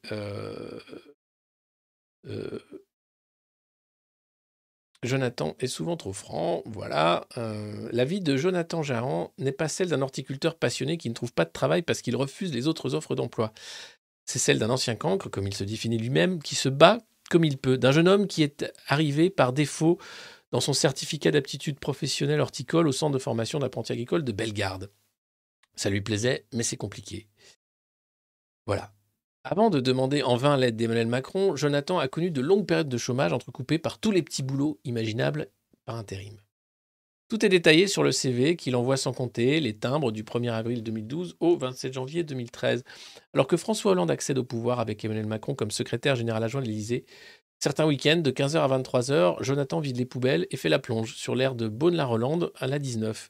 Il enchaîne avec 4 mois comme manutentionnaire à Sermès dans l'entrepôt UD qui appartient à Flammarion, puis avec le premier et unique CDI de sa vie, plus de trois ans à souder et transporter avec son chariot élévateur du matériel agricole à Échileuse. Vendredi 14 octobre 2016, Emmanuel Macron, qui a quitté Bercy en août, donne une interview en anglais à la chaîne Bloomberg, au cours de laquelle il fait un nouveau petit pas vers une candidature. Le même jour, Jonathan se fait licencier économiquement. Pour euh, survivre pendant ses huit premiers mois de chômage, il taille des haies, passe la tondeuse au noir ou fait parfois de la peinture, du bricolage, de la maçonnerie. Le 6 juin 2017, Emmanuel Macron a sept rendez-vous dans la journée, dont un avec Boyko Borisov, le Premier ministre bulgare. Jonathan n'a qu'un rendez-vous, mais très important. Il signe son retour à l'emploi, un contrat de deux mois comme ramasseur de volailles à Nancray-sur-Rimarde. Mais il ne tient pas deux semaines. Vous entendez les os craquer, c'est horrible, c'est dégueulasse. C'est pas un métier pour moi, j'ai pas pu manger de viande pendant deux mois. Il démissionne au lendemain du second tour des législatives. deux mois de chômage. Quatre mois comme aide-grutier, puis euh, sur des dalles en béton, sept semaines de chômage. Bref, ce jeune homme a tout fait pour essayer justement d'être embauché, de vivre, de survivre. Mais la morgue avec laquelle Emmanuel Macron l'a traité, je vous en trouve du boulot, on va à Montparnasse, on va trouver. C'est scandaleux. Et il revient là-dessus en disant qu'il n'avait jamais traversé la rue qu'il avait refusé plein de jobs et qu'il n'avait jamais voulu bosser dans un autre secteur. Encore un mensonge. Encore un mensonge. Combien de mensonges? Chaque fois qu'il ouvre la bouche, c'est pour raconter n'importe quoi. C'est pour mépriser. C'est pour manipuler. Pas autre chose. Et qu'attendre? D'une mise en scène dans le journal de Bernard Arnault Rien d'autre. Et alors, sinon d'avoir dit ceux qui ne sont rien, vous regrettez ou pas? Ah, ça non, c'était incompréhensible tel que je l'ai dit. Hein. Une vraie faute. Ah, mais en fait, c'était compréhensible, mais c'est vous qui comprenez rien. Mais bon, parce que c'est tel que je l'ai dit, mais globalement, c'était pas, c'était pas compliqué. Police. Là, on va rentrer dans un vrai sujet, celui de la violence policière, celui de la violence d'État, celui de la violence d'Emmanuel Macron qui délègue la violence à ces prolétaires de la sécurité que sont les policiers. Avec les tensions entre les forces de l'ordre et les citoyens, comptez-vous réformer le recrutement des policiers et gendarmes, le rendre plus sélectif? Hmm? Parce que bon, la Bravem, c'est pas James Bond. Hein. Alors, non, bah, euh, dans trop de manifestations, il y a des gens qui ont un projet politique de destruction des institutions, qui cassent du matériel urbain, détruisent des commerces et des véhicules, blessent parfois gravement nos forces de l'ordre. Je serais intraitable avec ces gens-là et il frappe du poing sur la table, nous dit le Parisien aujourd'hui en France, entre parenthèses. Je serai intraitable avec ces gens-là. Très bien. On a pourtant l'impression qu'on laisse faire, hein, dit Jean-Pierre. Alors c'est vrai qu'on tape pas assez. Euh, c'est faux. C'est euh, euh, faux. Euh, je défends nos forces de l'ordre. Le sentiment que vous avez, je le comprends. Il est dû au fait qu'il y a un cadre républicain qui protège le droit de manifester, qu'il est en train de raboter, mais comme jamais. L'utilisation des drones, la police préventive, les nasses géantes, le fait de ne pas pouvoir circuler, l'interdiction de dispositifs sonores portatifs lors des déplacements des ministres et responsables politiques du parti Renaissance. Bref, la liste est trop longue pour la faire ici, mais en fait ce cadre républicain. Ça l'emmerde. En réalité, le droit de manifester, même, c'est emmerdant.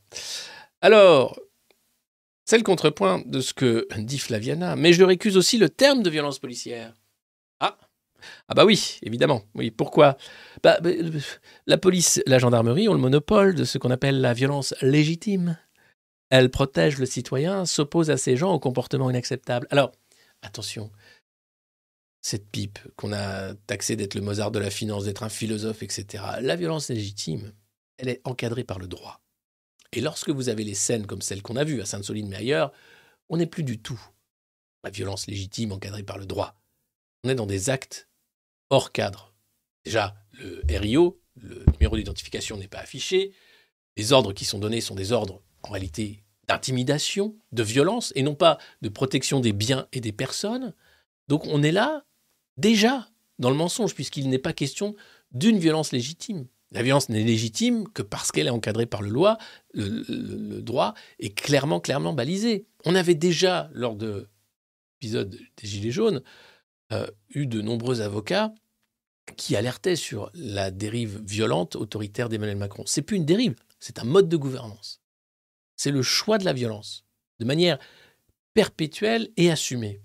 Et tout ça en faisant croire que cette violence est légitime. Elle est illégitime à partir du moment où elle n'est pas dans le cadre du droit. Et c'est de la répression. Et ce à quoi on assiste depuis qu'il est élu, c'est le dévoiement des missions des forces de police vers la répression. Et donc, l'avènement, petit à petit, étape par étape, d'un État policier. Surveillance des réseaux sociaux, surveillance par les caméras algorithmiques, euh, NAS géante, interdiction de la libre circulation. Euh, chacun finalement devient quelqu'un de dangereux, fiché, euh, suspect pour un pouvoir aux abois. C'est notre pays qui va si mal, dans les mains de ce si mauvais Mozart de la finance. Ces extrêmes violents sont les meilleurs alliés des autres extrêmes. De l'autre côté, ils instruisent le procès en inefficacité de la sécurité républicaine. Les deux extrêmes se nourrissent l'un de l'autre. La difficulté qu'il y a parfois, c'est quand il y a eu des comportements individuels de nos forces qui ne respectaient pas la déontologie. Ah bah oui, ça arrive, ça oui. Ce sont des cas très isolés, hein, ouais, et ils doivent être sanctionnés. Jamais. L'IGPN a vraiment du mal. Hein. Euh, il y a des enquêtes, mais bon, ça prend du temps.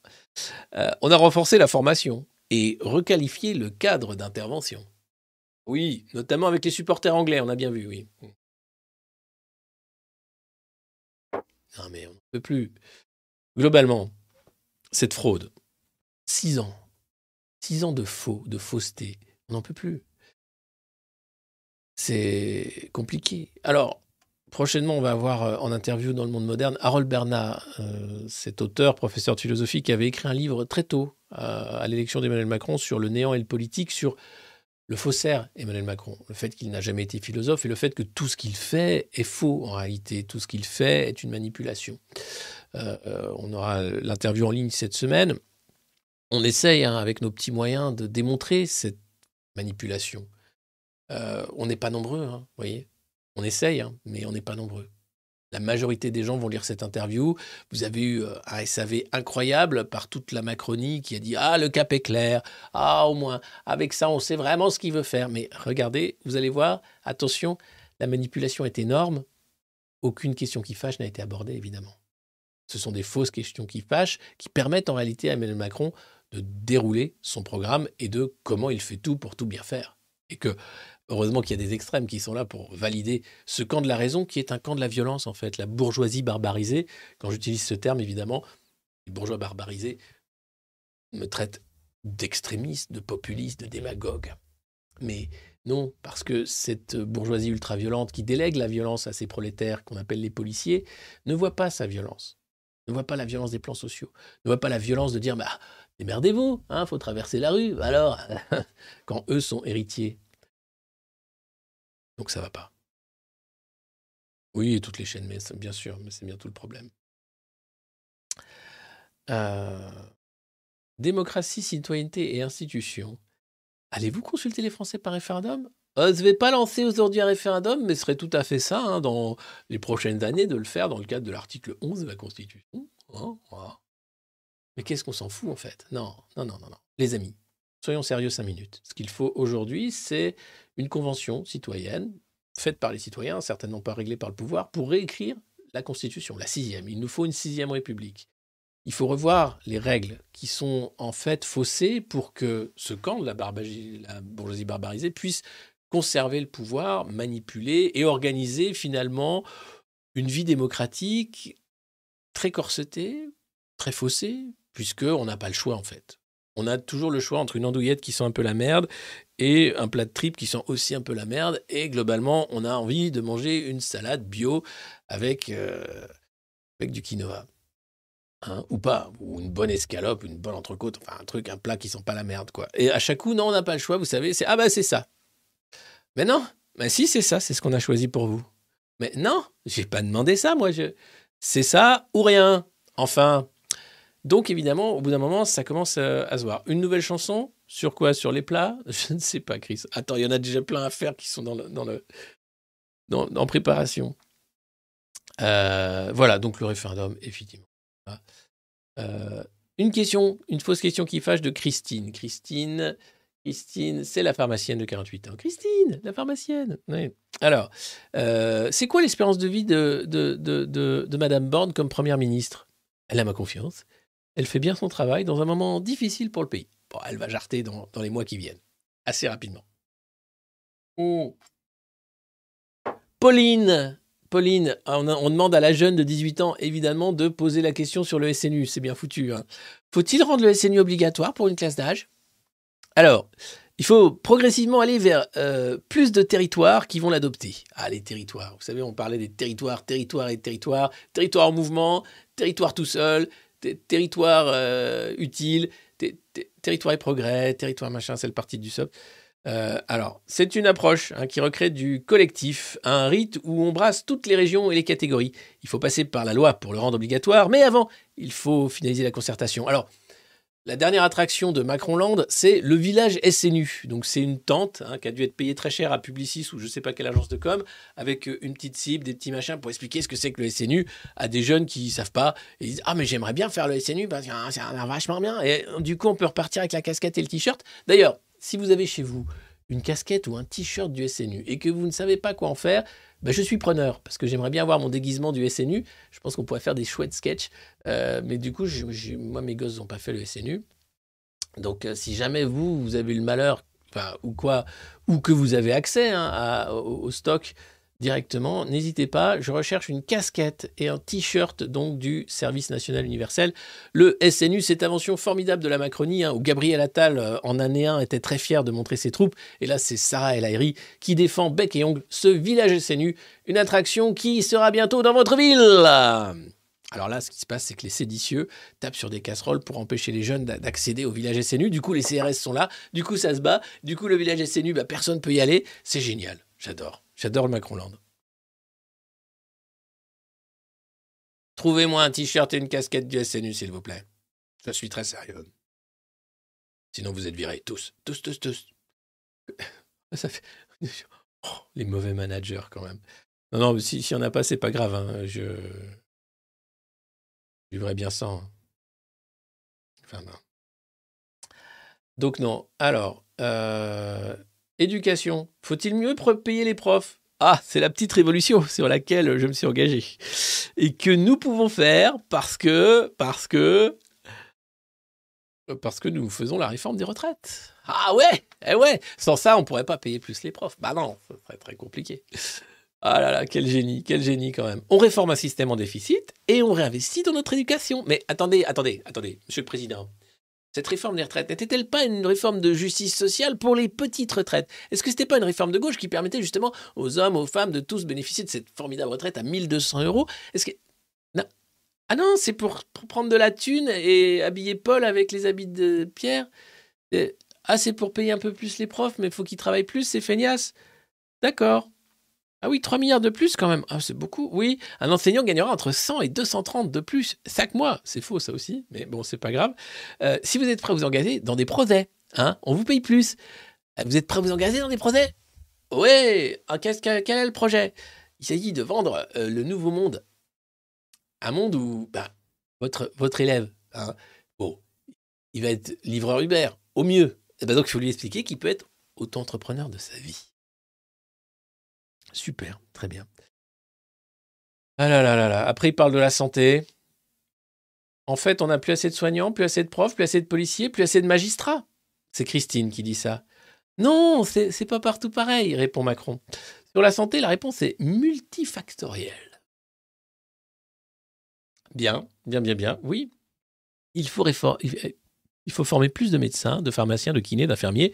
On doit aussi accélérer la délégation d'actes, prescription de certains médicaments ouverte aux pharmaciens, vérification de la vue par les opticiens, etc. On est en train de faire. Je me tape des corporatismes. Je me tape des corporatismes. Alors pourquoi tu obéis à McKinsey au cabinet de conseil? Pourquoi tu invites euh, Choose France le 15 mai Choose France hein, Ratez pas le 15 mai quand même à Versailles, c'est Choose France. C'est ouais, on est invité. Je crois que c'est euh, ouais, c'est journée porte ouverte pour aller rencontrer les grands patrons du monde entier qui veulent investir en France. Hmm. Alors, euh, il faut responsabiliser mieux les patients. hein. Ceux qui viennent pas au rendez-vous, hein, on va un peu les sanctionner. ah tiens, tiens, je me disais, tiens, euh, ah, ça manque de sanctions quand même. Non mais quelle plaie, putain. Quelle plaie, mais notre pays est rentré dans un tunnel de, de grisaille. C'est toujours triste. Les JO, ça va être triste. Si, a les JO. Tout est triste avec Macron. C'est de la sanction partout. C'est du mensonge. C'est, c'est, d'une tristesse. là. Ah là là là là là. Oh. Heureusement qu'on va se faire le championnat du monde de France de Macron Ball pour rigoler. Heureusement. On va tenir des poches de résistance, vous savez, par le rire, parce que il n'y a que ça, en fait. On a affaire quand même à un personnage, un triste cire. Voilà, c'est comme ça que ça s'appelle. Tout est sanction. Tout, tout, tout, tout.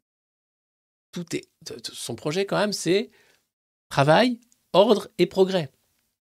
C'est ce qu'il a dit lors de son allocution de, lundi dernier. Ça va tellement vite que vous avez oublié, mais travail, ordre et progrès, on dirait tout simplement une maxime fasciste. Il n'y a rien qui va. C'est le macronisme. Alors, euh, un truc assez drôle. Eric. Eric, avec un cas, retraité donc à Lyon. Ce matin, nos amis journalistes nous ont posé une colle. Ah, c'était le jeu, je pose une question à Emmanuel Macron. Ils nous ont demandé de citer le nom du ministre de l'écologie et aucun de nous n'a été capable de répondre. ah, vos amis journalistes sont vraiment des pervers. Rire général. Rien de drôle.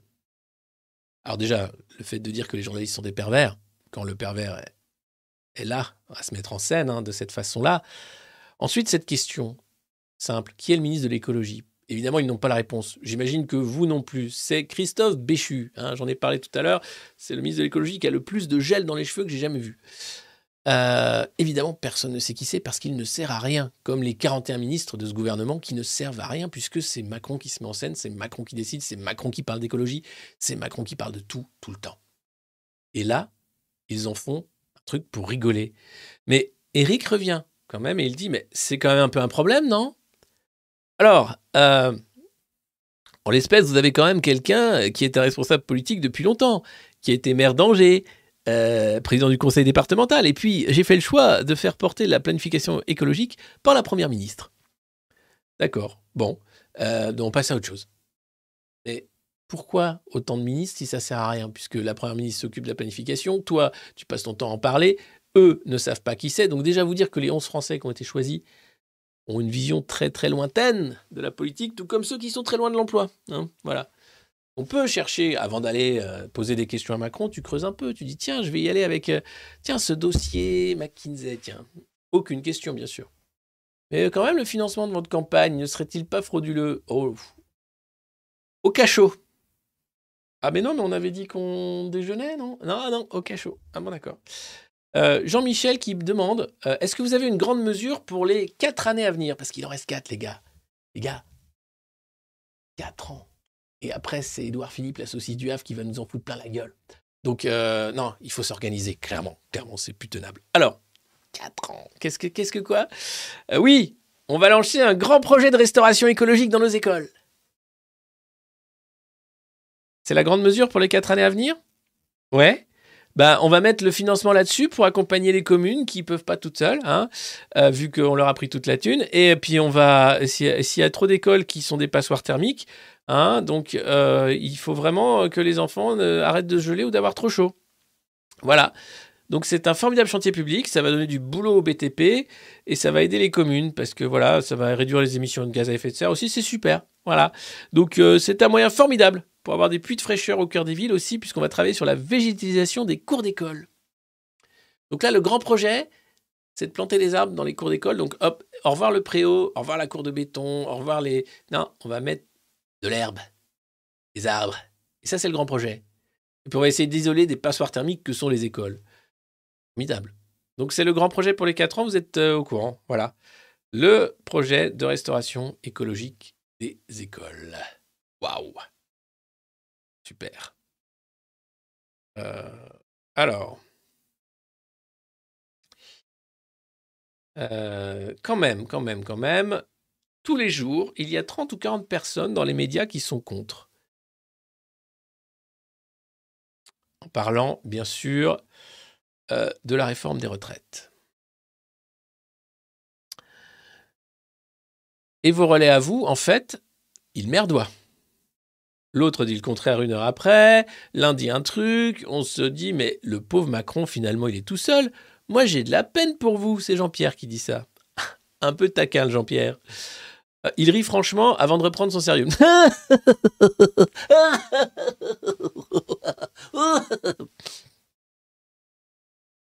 en même temps, il y a quand même des ans. Bah, on a fait émerveiller durant ces six ans. Édouard Philippe, Azan Castex, Elisabeth Borne, Gérald Darmanin, Gabriel Attal, eh, Bruno Le Maire. Beaucoup se sont exprimés dans les médias. Et là, vous avez la Dream Team. Là, le mec sort comme ça, paf, sa Dream Team à lui. Hein. Alors, je, redis, puisque la question, c'est quand même, vous êtes entouré de, de pipes. Hein. Euh, pour un Mozart de la finance, ça fout un peu les boules. Bon, c'est pas la question n'est pas posée comme ça, mais globalement, c'est comme ça qu'il l'apprend. il, il rit franchement, virgule, avant de reprendre son sérieux. J'adore. non, non, non, non, non. Édouard Philippe. Sérieux. Jean Castex. Jean Castex. Mais si, Jean. Jean Castex. Attention Afin de lutter contre la propagation du variant B628 qui revient, nous avons choisi, en accord avec les autorités compétentes et le président de la République ainsi que le ministre de la Santé, d'interdire à toutes les Françaises et les Français de consommer leur café debout ou assis dans les lieux appelés cafés ou lieux de restauration qui servaient ces breuvages chauds ou froids. Et il convient d'ores et déjà bien sûr, de continuer de porter le masque et si possible d'éviter de se rendre dans ces lieux où la propagation pourrait être multipliée de 15 à 20 fois selon les dernières statistiques de McKinsey que vous voyez sur la slide derrière moi que j'ai pas eu le temps de mettre à l'écran. Castex. Sérieux. Elisabeth Borne. Alors, à niveau tristesse, mon atteint des sommets. Gabriel Attal. SNU, j'ai un avenir en politique. Et ouais, c'est moi. Et Bruno Le Maire, on en parlera en fin de revue de presse. Restez avec nous puisque Bruno Le Maire sort un nouveau livre. Mmh. Bah oui. Alors, qu'est-ce qui se passe quoi? Euh, Julie, qui est joueuse, hein, décidément, assistante commerciale à Dreux, en parlant des gens qui ont émergé, eh bah, il y en a même qui ont fait la couverture de Playboy. Oh, oh, oh, oh eh, ah, et, et là, il répond Oh, ne m'emmenez pas sur des terrains glissants. Ah, c'est pas moi qui le dis, c'est lui. Ah, non, mais euh, la difficulté pour gouverner aujourd'hui, euh, c'est que le système parle tout le temps. Hein, il me parle tout le temps. Euh, il y, a eu des erreurs de communication, hein, c'est sûr. des choses qui n'étaient pas claires. Et, hop, ça s'affecte tout de suite, ça dérape. Alors, je ne sais pas quelles sont les pratiques sexuelles, mais ça s'affecte tout de suite et ça dérape. Tu sens quand même la soirée chemsex qui a mal tourné. Hein. Euh, bah oui, hop, quelques erreurs de communication, ça s'infecte tout de suite et ça dérape. Et, ah, c'est des terrains glissants, c'est sûr. Et là, on parle quand même de Marlène Schiappa qui fait la couve de Playboy. Le vrai sujet étant bien entendu le fonds Marianne et le détournement de plus de 2 millions d'euros d'argent public au profit des amis de cette même Marlène Schiappa, euh, en dehors de tous les cadres des appels d'offres existants. Bref, non, la question c'est elle a fait Playboy et lui il parle de ça s'infecte et ça glisse. bon. Et du coup, ça érode la confiance. Elle a érodé la confiance. Est-ce qu'on aurait pu mieux faire? Oui. Mais vous avez raison. Moi aussi, je pense à la suite. Ah bah oui, moi aussi, oui. Oui, oui nous aussi, oui. Faut qu'il y ait des voix qui montent, hein, des gens qui s'installent. Alors faites en sorte que la revue de presse du monde moderne monte et s'installe. Faites en sorte que la dissidence monte et s'installe. Faites en sorte que l'opposition réelle commence un peu hein, à forcer et à devenir féroce. Partagez, abonnez-vous, parlez-en. Il faut, il faut que l'audience soit là. Vous savez, on fait euh, la revue Le Banquet, on fait euh, l'émission mensuelle, on continue. Il y aura plein d'autres projets qui vont se mettre en place. Euh, grâce à vous, il y a des invités qui arrivent maintenant au monde moderne pour justement avoir des interviews cadres qui permettent de mieux comprendre l'enfumage permanent de ces médias mainstream, dits mainstream. voilà, parce que les, les, voix qui montent et qui s'installent sont celles qui sont sélectionnées, choisies par les milliardaires au pouvoir. et donc, on va faire monter la saucisse du Havre, on va faire monter euh, François Bayrou peut-être, hein, parce qu'il y croit tout le temps et donc c'est rigolo parce qu'il était Ah, tiens, non, t'as lâché. Ah, tu as cru, il a cru, il a encore cru. Qu'est-ce qu'on se marre. Euh, mais ces mauvais acteurs, bien sûr, ne changeront rien à l'état de fait. Un monde en déliquescence, euh, un dollar dette qui est là pour créer la guerre permanente pour survivre, une affiliation terrible au monde de la finance et à ses intérêts, et pas au, à l'intérêt générale, loin de là, une écologie de façade avec des quotas carbone, toujours emmerder celui qui ne peut rien faire et jamais taper sur celui qui pollue, bien sûr. Bref, ce monde-là, le monde merveilleux de Klaus Schwab, ras-le-bol. Donc il va falloir faire monter effectivement hein, des voix qui s'installent, des gens qui s'installent, des voix qui montent, et nous comptons bien, les modernos, en faire partie. Et je vous remercie d'être là ce matin. Et je vous remercie de faire le sale boulot, de partager, d'en parler, parfois à vos risques et périls, dans des déjeuners familiaux enflammés, où soudain le nom de ce séditieux rouge-brun est prononcé, Alexis Poulain. N'ayez pas peur. Vous êtes du bon côté. Vous êtes devant la rue de presse du monde moderne. Et ça fait un bien fou de cracher son café en se moquant de ces sinistres pitres qui essayent de nous prendre pour des abrutis. Alors, en parlant de la suite, dans 4 ans, euh, vous imaginez-vous être raccompagné par Marine Le Pen sur le perron de l'Élysée? Ça, c'est Christine qui pose cette question. Euh, en 4 ans avant que j'arrive, personne ne, ne- ne s'imaginait une seule seconde de me voir arriver. Hein Pareil. Qui, aujourd'hui, pourrait voir le président de 2027 se profiler À part vous? Mais nous, nous ne sommes que 4000. Mais imaginez en 2027, 40 000 qui seraient là devant cette revue de presse à attendre l'allocution du président qui peut-être annoncera sa candidature. Comment? Qu'un livre, bien sûr, programmatique. Quelques points pour sauver la France. Et l'industrie volaillère. Entre autres. Et voilà. Donc c'est ça, c'est ça. Le chien dans Il faut être le petit grain de sable. Ça ne peut pas continuer comme ça. Alors, euh, il faut être humble sur la vie politique. Il y a beaucoup de gens qui font cette politique fiction et qui lui font bien la courte échelle. Moi, je n'ai de leçons à recevoir de personne. Je l'ai battu deux fois. Excuse. Excuse. Non, attends. Eh, je l'ai battu deux fois. Ah. Et grâce à elle, deux fois, tu as été élu. Bel enfumage, bravo. Mm. Madame Chat, qui a vraiment pas envie du pouvoir. C'est assez génial. Donc, euh, ça va. Hein. Moi, je, sais de quoi se parle. Euh, donc, je dis juste une chose. Marine Le Pen arrivera si on ne sait pas répondre aux défis du pays et si on installe une habitude du mensonge et du déni du réel. C'est-à-dire que son projet, c'est de faire arriver Marine Le Pen, soyons clairs. Il ne fait que mentir, il est dans le déni permanent du réel, et c'est une habitude. Et quant au défi du pays, bah, il passe totalement à côté, puisque tout ce qu'il fait, c'est rassurer les marchés pour qu'on puisse s'endetter encore plus et rentrer dans le mur tragique de la dette. Donc vous êtes prévenu, 2027, elle va peut-être gagner. Bah, pour ça, il faudrait qu'elle soit d'accord, je suis pas sûr. Elle va encore foirer son débat. Elle trouvera bien un truc. Oh non, je peux pas y aller, j'ai mal. Oh non, je peux pas faire le débat. Comment ils ont encore voté pour moi? Ah. Dis donc. Mais si je gagne cette fois-ci, tu te rends compte quand même Allez, on y va. Allez, allez. Guignol, guignol, guignol. Être le grain de sable. Chien dans un jeu de qui? Président. Le moi-je, ben, bien sûr. Et puis, cette question pour la fin, ultra rassurante, hein, euh, clean, cool. Euh, c'est Jennifer qui la pose. Pensez-vous que la guerre en Ukraine devienne un conflit mondial? C'est pour rassurer mes enfants. Mhm.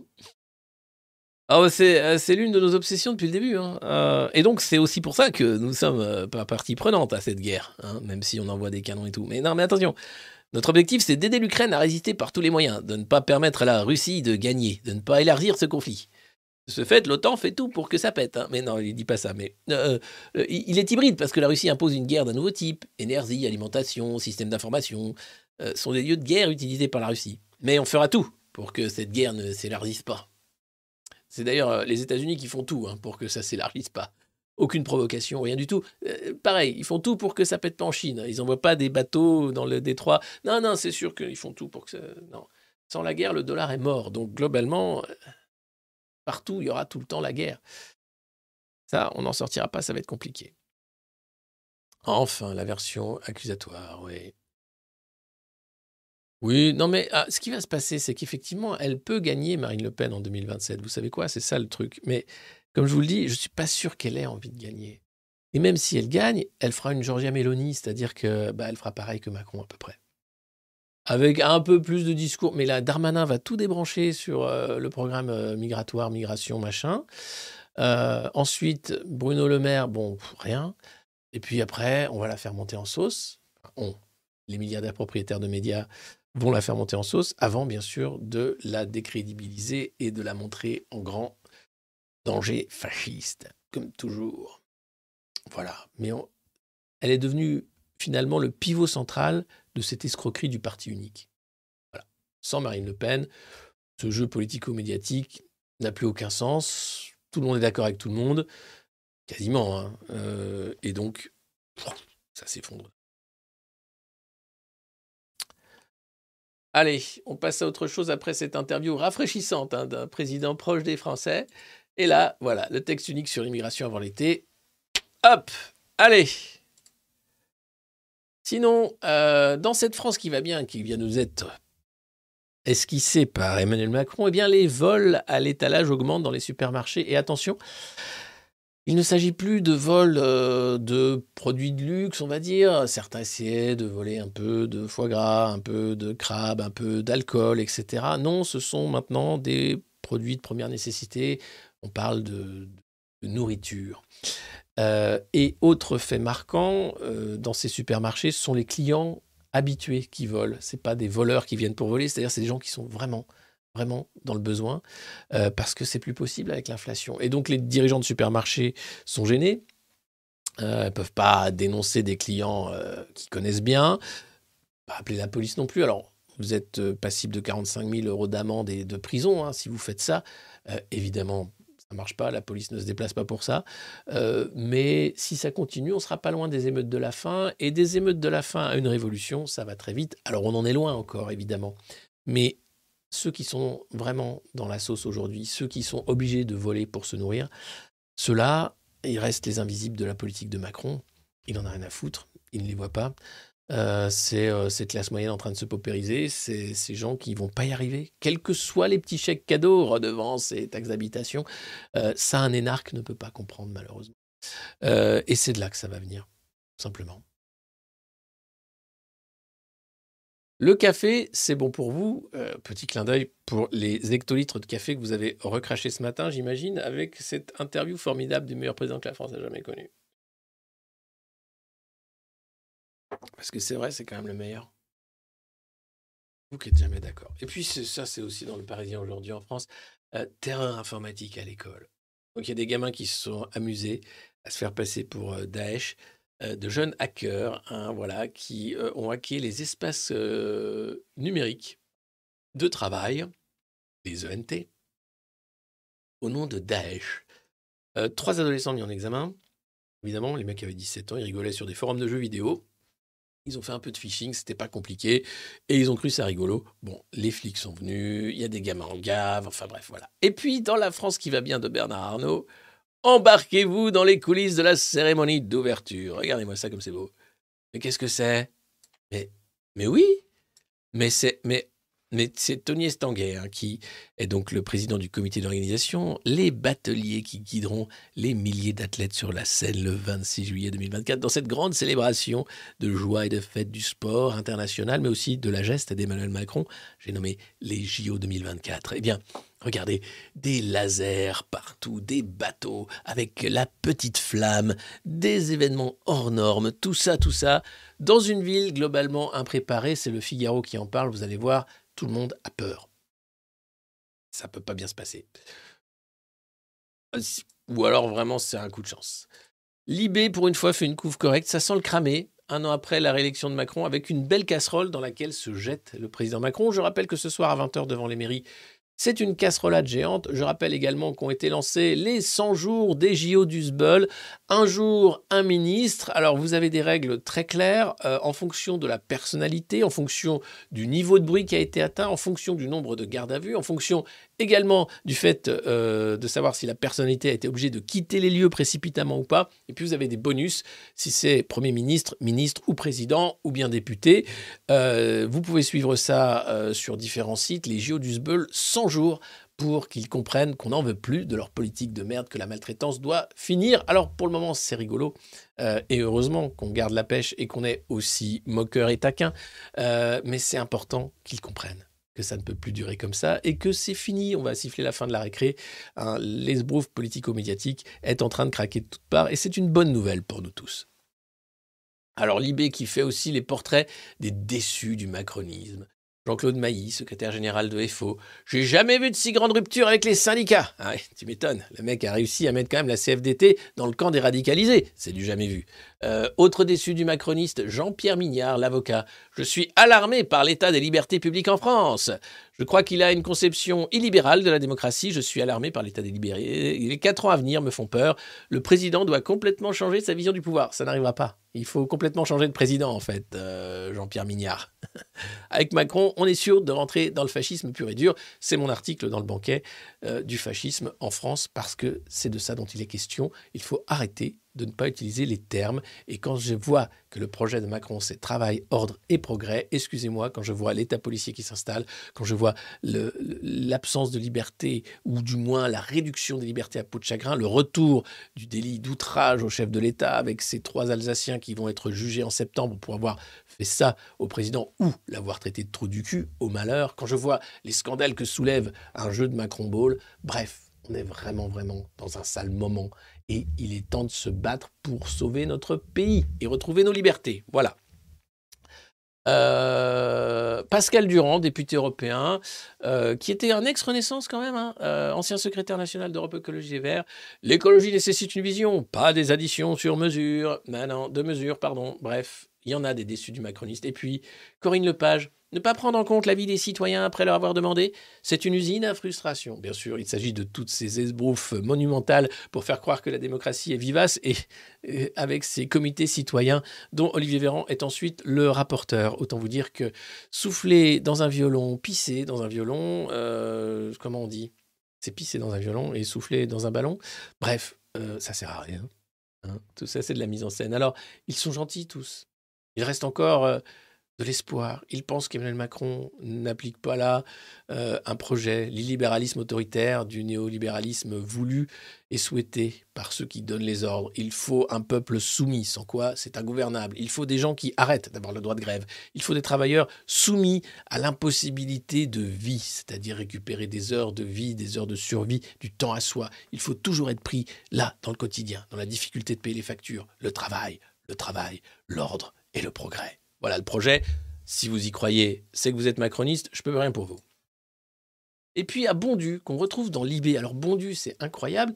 Ils étaient dans Paris Match. Ils sont allés voir les macronistes de la banlieue chic de Lille pour voir. Alors, ah les mecs font. Ils y croient encore. Oui, c'était la revue de presse de jeudi.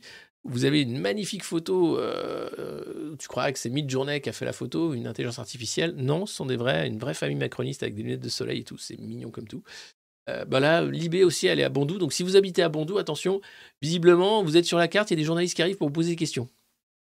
Alors, euh, ah bah non, mais j'ai déjà répondu. Ah bah mais nous, c'est. Ah bah non, mais oui, mais. Bon. Ah, putain. Et voilà, le Figaro qui s'inquiète quand même des JO. La droite tire le signal d'alarme. Oui, à quel sujet? Bah, Au sujet des JO, ça va péter, que ça peut pas dans l'État, que ça peut pas se se passer. Ça va être ex- extrêmement compliqué. Oui, on est d'accord. hein. Euh, sinon, sous le feu des critiques, le gouvernement tente de se remettre en marche. C'est pas la peine. Elisabeth, faut que quelqu'un lui dise qu'elle en a plus pour longtemps. hein. Ah, Pas de vie, hein, je pense qu'elle va vivre euh, vieille et heureuse. C'est pas qu'elle a eu un boulot difficile ou quoi, mais euh, je pense pas que son gouvernement va tenir longtemps. Faut- il faut lui dire, mais c'est compliqué. À Bondu, ouais, c'est chaud à Bondu. hein. Pas ce qu'ils vont faire. Euh, outre un agenda de réforme clarifié, ça veut dire quoi?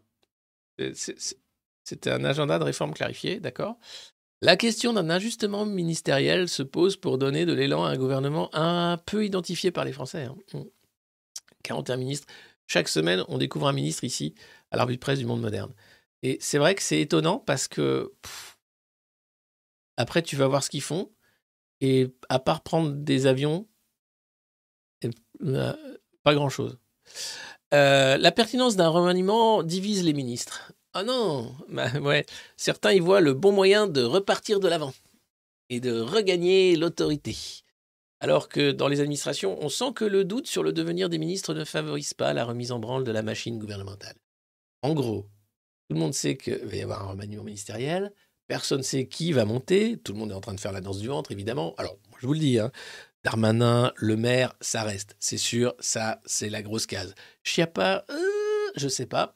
Béchu, euh, alors lui, il s'en prend plein la gueule tout le temps, je sais pas. Et puis, vous avez tous ceux qui ont disparu et qui veulent revenir. De Normandie, par exemple. Attal va monter aussi. Enfin, bref, bref. Véran, porte-parole. hmm. C'est formidable, la cour du roi, quand même. Tout le monde s'en fout, en réalité, puisque on ne sait pas qui sont les ministres, et il y en a qu'un qui décide, et celui-là, vous l'avez devant vous alors qu'il vient de le chercher. Alors bon, compliqué. Pour la remise en branle, ouais, c'est Bachelot. Compliqué, putain. Pff. Sinon, euh, autre fiasco de la politique internationale française, dans le nord du Mali, l'État islamique euh, encercle la ville de Ménaka et est en train de s'installer entre euh, le Niger, mais aussi le Mali, un nouvel État islamique, euh, avec ses lois, avec ses règles, exactement comme ça a été le cas en Syrie, en Irak. Euh, tout ça, bien sûr, avec la faillite de l'opération Barkhane et de l'intervention française au Mali. Voilà où on en est. Il y a le Soudan qui est en train d'être évacué également, puisque le risque d'une guerre civile est en train de se profiler à grands pas. Euh, le Burkina Faso, où vous avez 150 villageois qui ont été euh, tués par euh, rétorsion en réponse à un attentat islamiste. Bref, c'est partout la guerre. On en parle peu, évidemment. Et c'est le fiasco de la politique néocolonialiste de nos nations depuis des années dans ces pays-là, et ça ne fait qu'empirer. Alors maintenant, bien sûr, ça va être la faute des Russes, comme d'habitude. Et sinon, euh, bonne nouvelle, les polluants perfluorés pourraient contribuer à l'épidémie mondiale d'obésité. Ah, c'est pas du tout une bonne nouvelle, non. Non, mais c'est dire que, oui, nous nous intoxiquons de manière organisée, industrielle, depuis 50 ans, depuis des années en réalité, avec des produits cancérigènes, avec euh, des produits dangereux pour la santé, comme par exemple ces polluants perfluorés. Alors, quels sont-ils? Et le risque, c'est évidemment qu'ils favorisent l'obésité. Euh, ces polluants, en fait, sont des polluants éternels, euh, des composés euh, perfluoroalkylés et polyfluoroalkylés, chimiques synthétiques, parmi lesquels le PFOA, l'acide perfluorooctanoïque et le PFHXS, l'acide perfluorhexane sulfonique. Il y a des mecs déjà qui ont trouvé les noms de ces machins-là, et après, ils te les font manger. Enfin, non, on les utilise, mais du coup, on les ingère, ils restent dans l'organisme. Et alors, c'est quoi? C'est des produits donc super qui sont utilisés depuis les années 50 pour leurs propriétés antiadhésives, résistantes aux fortes chaleurs et imperméabilisantes notamment. On les trouve dans les applications industrielles pour les produits de consommation, les vêtements euh, sportifs, donc imperméables, euh, les emballages alimentaires, et oui, euh, les poils non adhésives, les, mousses anti-incendie, les revêtements anti-adhésifs, etc., etc. Et ils sont extrêmement résistants dans le temps. Et ensuite, ils pénètrent tous les milieux, l'air, l'eau, les sols et la chaîne alimentaire. Puisque même si vous mangez ensuite des poissons, des animaux, ils ont été soumis aussi à cette pollution. Et le niveau d'imprégnation de la population française, euh, mesuré en 2019 par Santé publique France, sur 17 euh, PFAS, 7 étaient régulièrement quantifiés chez les adultes. Euh, alors, petit tuto, euh, ne pas mettre à réchauffer, par exemple, des aliments au micro-ondes dans un barquette en plastique, éviter d'utiliser les poêles non adhésives. Euh, beaucoup de choses qui font que, voilà, il faut changer nos habitudes, mais c'est souvent trop tard, puisqu'on y a été soumis à ces polluants dans l'enfance, euh, une cinquantaine d'années. hein. donc, on utilise ces merdes parce que c'est super. Et voilà où on en est. Et ça favorise, bien sûr, cette épidémie mondiale d'obésité, même si ce n'est pas la cause première. Autre info formidable. Je sais, ça vous, ça vous manque? Qu'est-ce qu'on va faire après le Covid? Bah, ne vous inquiétez pas. Il y a des nouveaux pathogènes. hein, et euh, on est en train de mieux anticiper les menaces qui pèsent sur le monde humain. Et santé animale et santé humaine sont très liées. Voilà ce qu'on apprend dans cet article du Figaro. Avec le risque, bien sûr, de l'arrivée d'un champignon tueur, les infections fongiques, nouveau risque largement sous-estimé. Bientôt de Last of Us en vrai, avec des champignons qui vont nous transformer en zombies. Non. Mais c'est là encore l'élevage industriel qui est montré du doigt avec les traitements antifongiques qui font que des champignons deviennent résistants et sont en train euh, d'infecter les humains. Donc on est, on attend la nouvelle pandémie avec impatience évidemment. Sinon, le patron du MEDEF qui prédit une catastrophe en matière de logement. Pourquoi? Bah Parce qu'on ne construit pas assez de logements neufs par rapport à la demande annuelle de nouveaux logements, parce que le prix du logement est en train eh d'être un poids euh, impossible pour de nombreux ménages. Euh, c'est la dépense qui a pris le plus. Avec l'inflation, bien, ça ne rend pas les choses faciles. Jamais, jamais, ça a été aussi difficile de se payer un logement dans un pays comme la France. C'est la clé. Quand vous êtes étudiant, c'est compliqué. Quand vous êtes un, un jeune couple, que vous souhaitez vous installer en ville, c'est impossible. Bref, à moins d'avoir un salaire de patron du MEDEF, se loger, c'est impossible ou presque en France parce que on ne construit pas assez, parce qu'il y a de la- bien sûr de la spéculation. Euh, et c'est un vrai grand chantier. Alors que ce soit le patron du MEDEF qui prédit une catastrophe, ça veut dire que la catastrophe est déjà là et que ça va ne faire qu'empirer. Là encore, pas un mot sur le logement dans la, merveilleuse interview de Je pose des questions à Macron dans le journal de Bernard Arnault. Et puis cette excellente nouvelle, ah non, pardon, c'est une baisse en trompe-l'œil de la dette publique en Europe. Comment ça? Bah en fait, grâce à l'inflation, on a fait semblant de baisser les intérêts de la dette, mais pas du tout, puisqu'on a remonté les taux. Et en même temps, jamais les pays européens ne se sont autant endettés. Donc au final, la dette européenne a pris encore plus 12, milli- 12 000 milliards d'euros. Euh, donc c'est quand même beaucoup. Et ce n'est que le début, mais ça, c'est l'Europe. De toute façon, vous êtes au courant maintenant. Ça marche comme ça, à coup de dette et à coup d'argent magique. La semaine de travail de 4 jours. C'est là aussi un serpent qui revient un peu comme euh, la semaine de vacances de trop. Vous savez, Christophe Barbier qui voudrait nous sucrer une semaine de vacances parce qu'on travaille pas assez, nous, les feignants de français. Eh bien là, euh, les experts sont d'accord. C'est une bonne idée, mais ça dépend des modalités. Alors, pour que ce soit une bonne idée, ça veut dire qu'en 4 jours, il faudra produire ce qu'on produit en 5 jours. Donc, plus de productivité. Donc, peut-être des difficultés dans certains secteurs. Ensuite, il faut que ce soit des mesures sectorielles en fonction de quel est votre travail et donc que ce soit des branches sectorielles qui se mettent d'accord sur les modalités de cette semaine de 4 jours. Et puis, les experts sont unanimes, ou presque. Ça veut dire une baisse de salaire. Bah oui, 5 jours, 4 jours, ah, c'est pas parce que tu bosses pareil que tu dois être payé pareil. Mais si, puisque je fais la même chose en 4 jours. Ah non, non, non, non, non, non, non. Donc vous voyez, c'est pas c'est pas demain la veille, euh, la semaine de 4 jours. Pourtant, dans un monde fini où la croissance ne peut pas être exponentielle, partager le temps de travail, travailler moins parce que les machines font plus, parce qu'on n'a pas besoin de surproduire pour sur euh, euh, gâcher, ce serait juste normal. Mais mais petite espèce perdue dans les limbes sur cette planète en feu qui va nulle part, bien nous sommes là à vouloir travailler et nous voulons de l'ordre et du progrès aussi, bien sûr. Et puis cette tribune incroyable d'Éric Le Boucher. La France est passée sous l'emprise des populistes. Oui, je sais. C'est terrible. C'est terrible.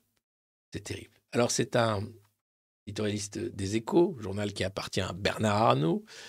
Euh, et là, en fait, il explique que le mouvement de contestation contre la réforme des retraites montre combien l'opinion publique a versé dans le populisme et a emmené la France hors de l'univers rationnel. Parce que la raison, c'est de maltraiter les pauvres gens. C'est de les faire travailler jusqu'à la mort. C'est de leur expliquer qu'ils n'ont rien compris et qu'il faut traverser la rue pour trouver un, un emploi. C'est se rapprocher de l'emploi, par exemple. Voilà. Alors, voilà comment commence cet éditorial. Ne craignez pas une victoire des populistes en 2027, Marine Le Pen ou autre, c'est fait. Après l'Italie, la Grande-Bretagne, les États-Unis, la France est tombée sur leur régime. Oh là là là là. Il en est mille exemples, comme le livre anti-vaccin d'Alexandra Orion-Claude, classé numéro un des ventes d'essais, ou les sondages qui montrent que les jeunes se défient de la science, pensent que l'élection de Biden a été faussée et croient en l'occultisme. Mais c'est la réforme des retraites qui était la grande épreuve, et elle a été parfaitement réussie, victoire totale. La colère a gagné, le sentiment du malheur et du pessimisme est porté en triomphe. Tous les arguments de l'élite, les faits, les chiffres, les bonnes volontés de débat et de compromis, la démocratie représentative elle-même ont été balayés comme faux. Faux parce que ceux de l'élite. Alors l'élite, faut savoir que c'est des mecs qui t'embrouillent depuis des années, qui se font un fric de fou sur ton dos et qui t'expliquent ensuite que tu dois manger des insectes et du carton. Donc globalement, ça suffit. Et le fait que ça commence à se voir, ah bah c'est- emmerdant pour le petit discours, évidemment. La haine construite de la personne d'Emmanuel Macron a servi de cause finale, le tout avec la complicité active, quotidienne, systématique de la majorité des journalistes. Non, il est remonté, hein, Eric Le Boucher. Les populistes ont gagné grâce à la mise en place d'une parfaite machine de communication. Là, il parle bien sûr image du Kremlin, et en expliquant, euh, c'est le bouquin de Giuliano d'Ampoli, qui, alors toutes les élites l'ont lu, hein. vous savez, il y a des bouquins comme ça, et ils le lisent tous, c'est les recommandations, hein. c'était obligé, comme ça après tu peux te parler entre élites, tu as, lu le bouquin, alors tu as, le bouquin de, Harari là sur le, machin, euh, voilà, donc celui-là ils l'ont tous lu, et t'explique voilà, les algorithmes, les colères, et donc tu, tu fais monter la sauce et tu gagnes. C'est plus compliqué. Ensuite, deuxième étape, il faut enflammer les passions. Jouer du côté festif et émancipateur de ce carnaval, c'est l'essentiel dans une vie isolée et souvent morne. En France, on a vu les gilets jaunes. Ne pas abandonner la lutte malgré les milliards donnés par Macron, pour ne pas perdre le bonheur découvert de se retrouver en groupe autour des ronds-points. Alors les milliards donnés par Macron, euh, non. C'était nos milliards et c'était pour sauver le cul de tout le monde, notamment des patrons, parce que là, ils ont vraiment eu peur. Et là, il a pris le téléphone pour dire paye-les, sinon ils vont nous manger. Et le bonheur de se retrouver sur les ronds-points, c'est quoi? C'est parce que justement, oui, à un moment, t'es pas seul. Et tu te rends compte que tous les bobards que des mecs comme Eric Le Boucher ont pu raconter pendant des années sont des bobards et ils sont en train de tomber et ça fait un bien fou. Alors là, c'est vrai qu'il est en panique, Eric, hein, et donc voilà. Euh, on a vu les mêmes joies de la manif contre les retraites, chanter ensemble, être avec des camarades, marcher au milieu de la rue. Mais le festif se retrouve aussi dans la dérision. Ah, parce que le rire libératoire enterre le faste du pouvoir. Les pancartes drôles ont été doublées en efficacité par la puissance infinie des images et gifs délétères de l'Internet. L'intelligence artificielle va encore démultiplier cette force destructrice. Enfin, vous êtes en train de casser mon monde.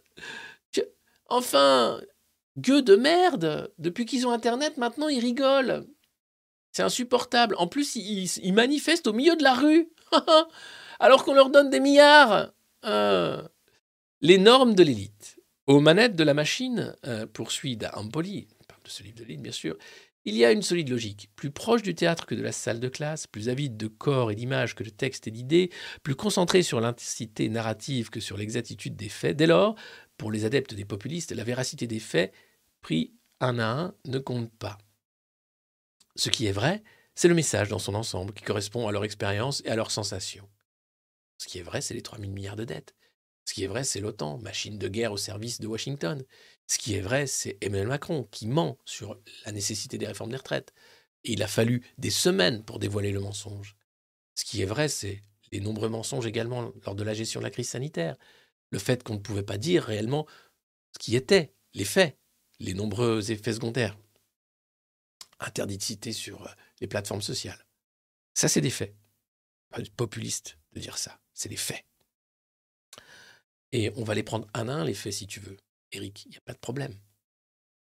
Le narratif, globalement, c'est que le temps de l'enfumage est en train de prendre fin. Alors, ça ne veut pas dire qu'il va finir maintenant. On voit bien que ça résiste. C'est encore des millions de Français, 7 millions d'auditeurs de France Inter, des gens qui regardent les JT de 20 h et qui pensent s'informer. Cette presse oligarchique subventionnée par nos impôts qui continue à nous expliquer comment bien penser. Coucou loulou. Et voilà. Mais c'est en train de craquer. Et c'est une bonne nouvelle. Et je suis content d'être du côté de là où ça pousse pour que ça craque. Parce que faut du journalisme citoyen. Parce qu'il faut un moment que les sans-voix aient une voix, parce qu'il faut un moment que ce mensonge cesse, que cette façon de pérorer parce qu'on a de l'argent et d'expliquer que ah bah oui mais tu comprends 800 euros par mois c'est énorme quand même et puis cette petite prime de 2 euros tous les ans c'est quand même quelque chose qui va changer la vie pour de nombreux Français. Non. Nein, comme dirait Ursula. Mais je n'irai pas jusqu'à faire une chronique en allemand. Non, non, non. Alors, que nous dit-il encore, Eric Il va plus loin. Le discours sort de la raison cartésienne, mais on retrouve une nouvelle en inversant de manière systématique les normes de l'élite pour en affirmer d'autres de signes opposés. Tout ce que dit le pouvoir s'inverse. Ça s'appelle le mensonge en Le déroulé de la réforme des retraites en a offert une démonstration de A à Z. Les chiffres, en premier, de déficit, ont été immédiatement contestés à la minute près par les réseaux sociaux en délire et les télés en continu. Non, ce sont des experts économistes qui ont contesté. C'est même le patron du corps, le comité d'orientation des retraites, qui expliquait que c'était bidon. Ce sont donc des experts qui font partie de l'élite qui ont critiqué ces chiffres et non pas des réseaux sociaux en délire, Eric. C'est toi qui fais du populisme là, mais bon. Euh, et puis, et puis, et puis, quand, avec grand-peine, le gouvernement les rétablit un peu, les débats s'est déplacé pour parler du travail. Dans les négociations, tout a été retourné. Madame Borne passe six mois à rencontrer les syndicats et les partis. Le pouvoir n'écoute rien. Elle était vision d'embrayer. Macron cède à un compromis Non. Il ne cède que des miettes, au contraire. Il devient brutal. Eh oui, on a vu les violences policières. Pas toi, Eric, évidemment. Tu as un filtre, sans doute, pour ne pas les voir, parce que c'est vrai, on tape des dangereux séditieux qui attaquent des vitrines. Ou des éco-terroristes à Sainte-Soline qui ne méritent que la mort. Ou ce jeune qu'on a percuté en scooter avec le risque de le tuer. Mais parce que merde, quoi, il faut bien faire ça pour faire respecter l'ordre. C'est ça, la, barbagie, la barbarie bourgeoise. La, bourgeoisie barbarisée, pardon, c'est ça. Et Cet éditorialiste parfaitement dans son jus qui explique pourquoi ces salauds de gueux emmerdent l'élite, à force de ne pas vouloir croire systématiquement leur discours de raison. Alors, le Conseil constitutionnel juge en droit. Au service de l'Élysée, il renforce la dureté du texte. Et les journaux de réclamer une nouvelle constitution. Heureusement que la presse de Bernard Arnault est là pour nous dire quoi faire, quoi écouter. Les populistes ont gagné. Ils ont réussi à emmener la France hors de l'univers rationnel. Alors, le mec qui délire le plus, je pense, c'est Macron, hein, avec son écureuil fou qui lui dit quoi faire. Euh, globalement, depuis qu'il est au pouvoir, c'est du délire. C'est de la gonzo politique. Le mec fonce, tu sais pas où, il nous emmène avec lui dans sa chute.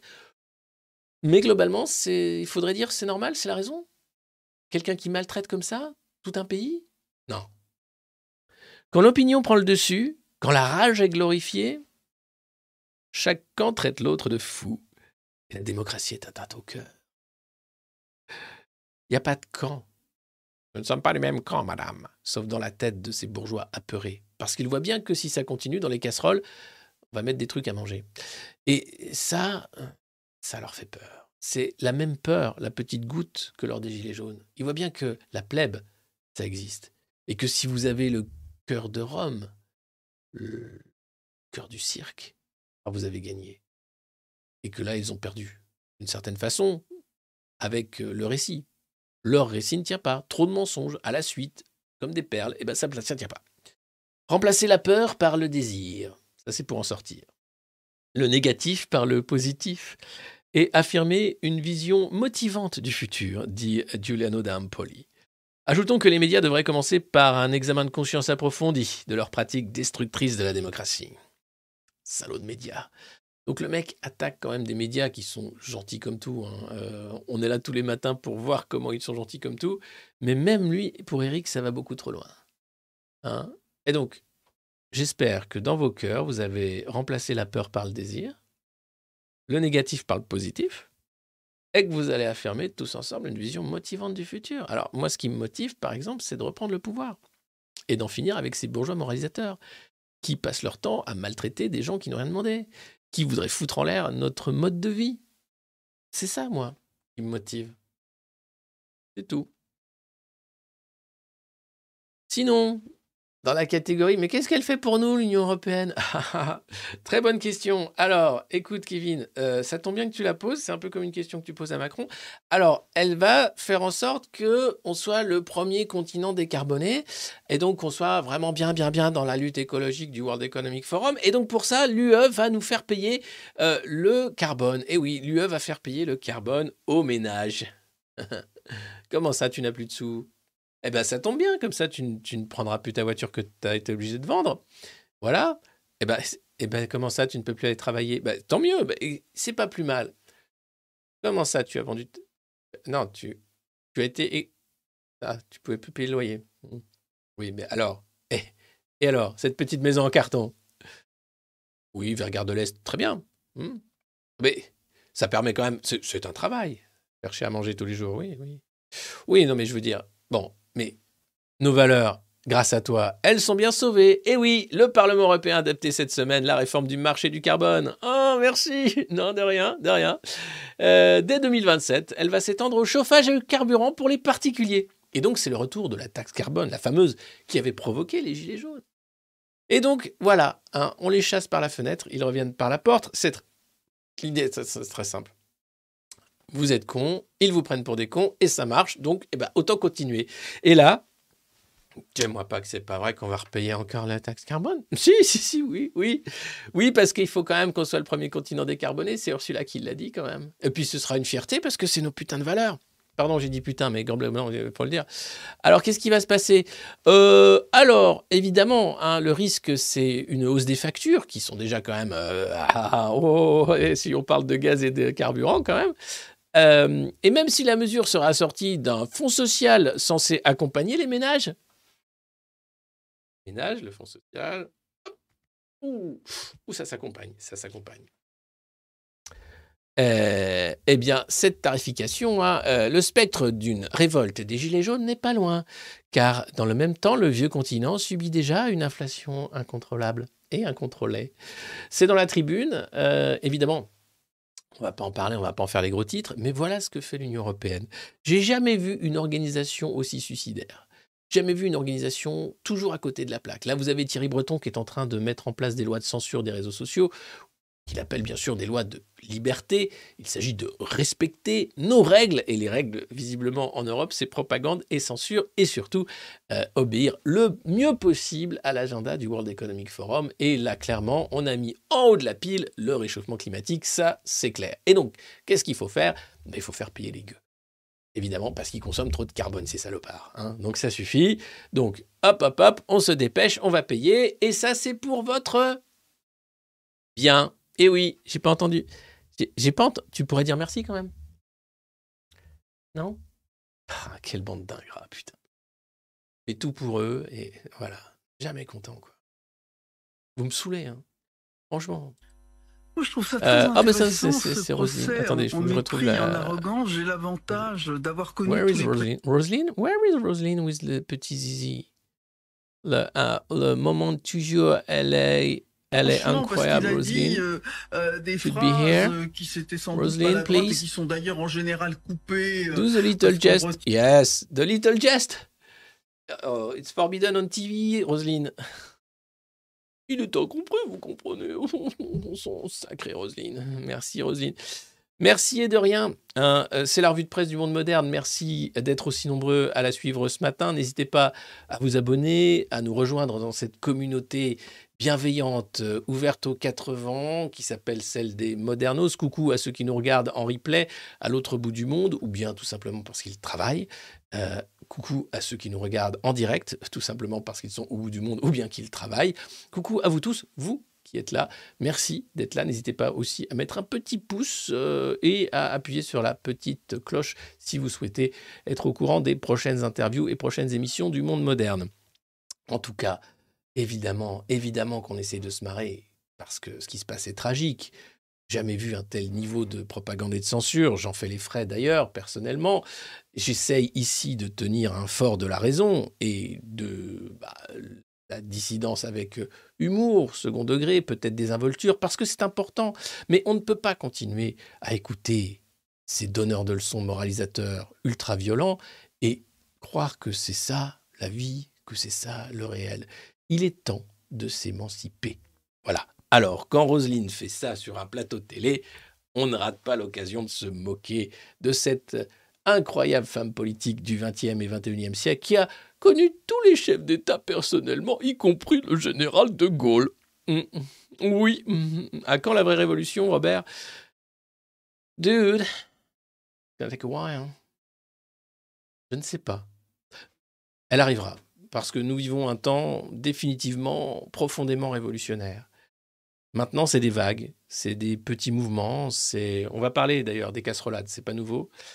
Euh, mais pour qu'une révolution arrive, il faut une organisation révolutionnaire.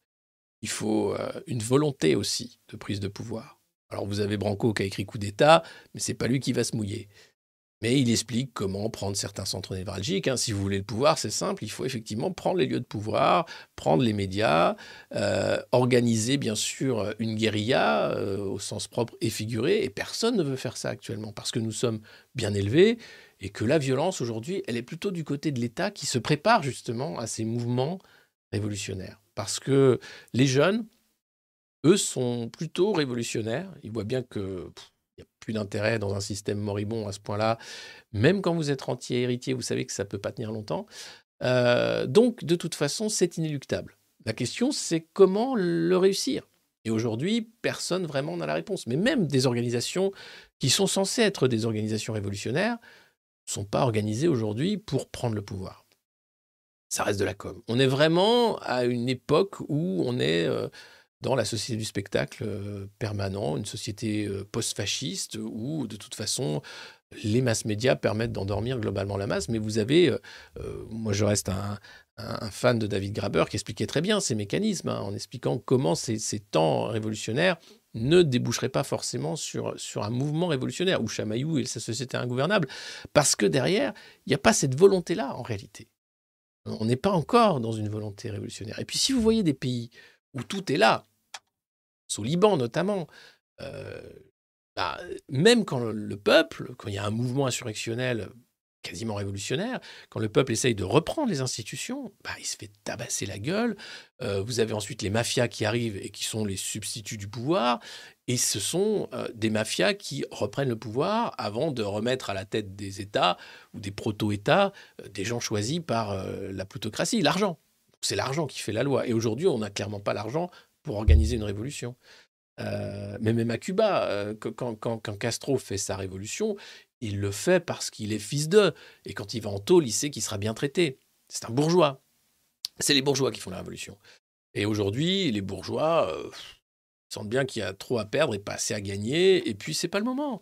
Donc, on est très loin de, réussir quoi que ce soit dans un espace de temps très court. Mais on vit un temps révolutionnaire.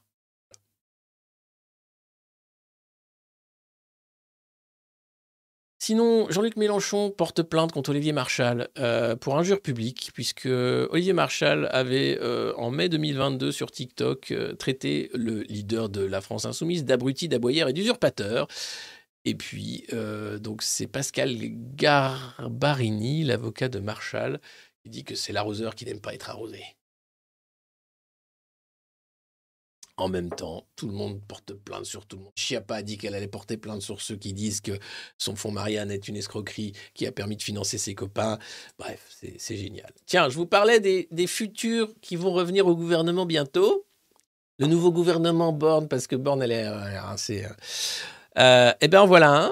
C'est Julien de Normandie, le retour. Un habitué de l'Élysée est persuadé que Julien de Normandie est le grand favori pour succéder à Elisabeth Borne en juillet. Alors le timing est déjà là, c'est juillet, hein, ce sera pendant l'été, donc les 100 jours, au bout des 100 jours, il va faire Bon, on s'était donné 100 jours.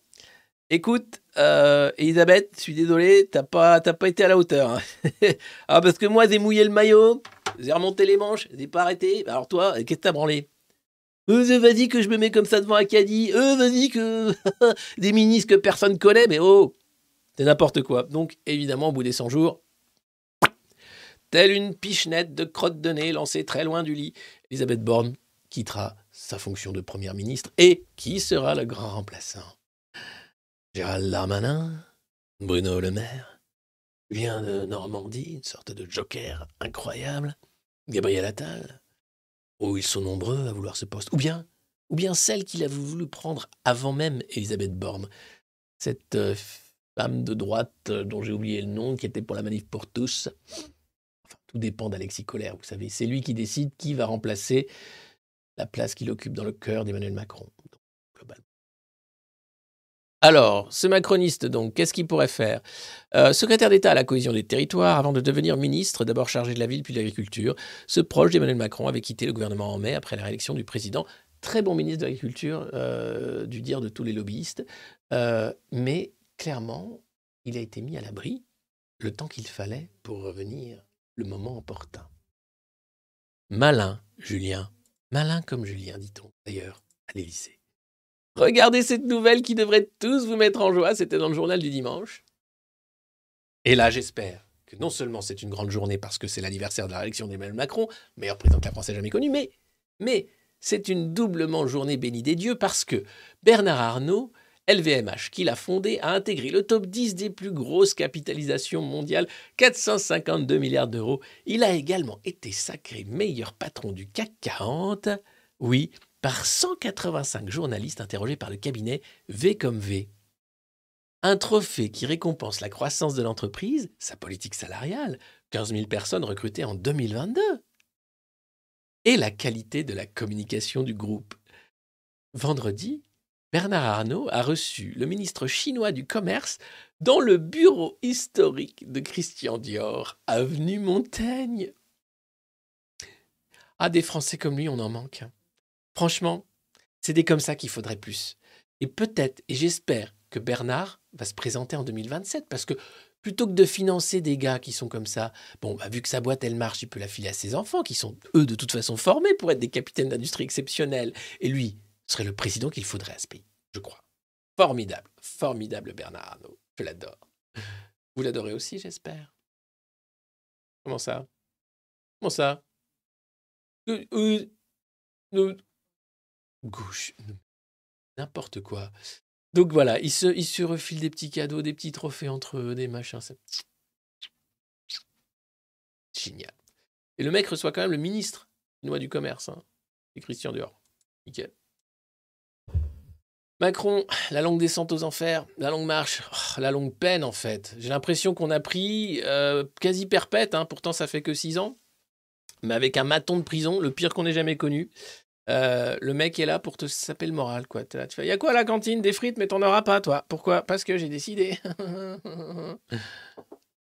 Et, et c'est nu pour tout le monde. Ah non, non, non, non, non. Donc voilà, l'impopularité comme jamais. Bien sûr, tout le monde en a marre de sa gueule, de ses mensonges. Mais bon, interdit, hein, je le rappelle, de le traiter de trou du cul ou bien de faire des doigts sur son passage. Il s'agit de le saluer à la hauteur de son talent en tapant sur des casseroles, bien sûr, pour faire un maximum de bruit pour Emmanuel Macron. Faites du bruit pour Emmanuel Macron. C'est Dieu. Voilà. Ah. L'Élysée est en mode campagne, vous savez, c'est la guerre de mouvement, un habitué du palais. Merci, merci, merci à cet habitué du palais de nous tenir au courant. Sinon, dans le JDD, il y avait Jean-Pierre Raffarin, un homme d'apaisement, hein, qui est très proche en ce moment du président. Très, très, très, très proche. Il est allé quand même beaucoup de fois en Chine, hein, depuis qu'il a été adoubé par le PCC. Et, euh, et sinon, bah, c'est un mec en or, hein, ancien Premier ministre de Chirac, ça, JP, quoi. JP, le gars sûr. JP, quoi.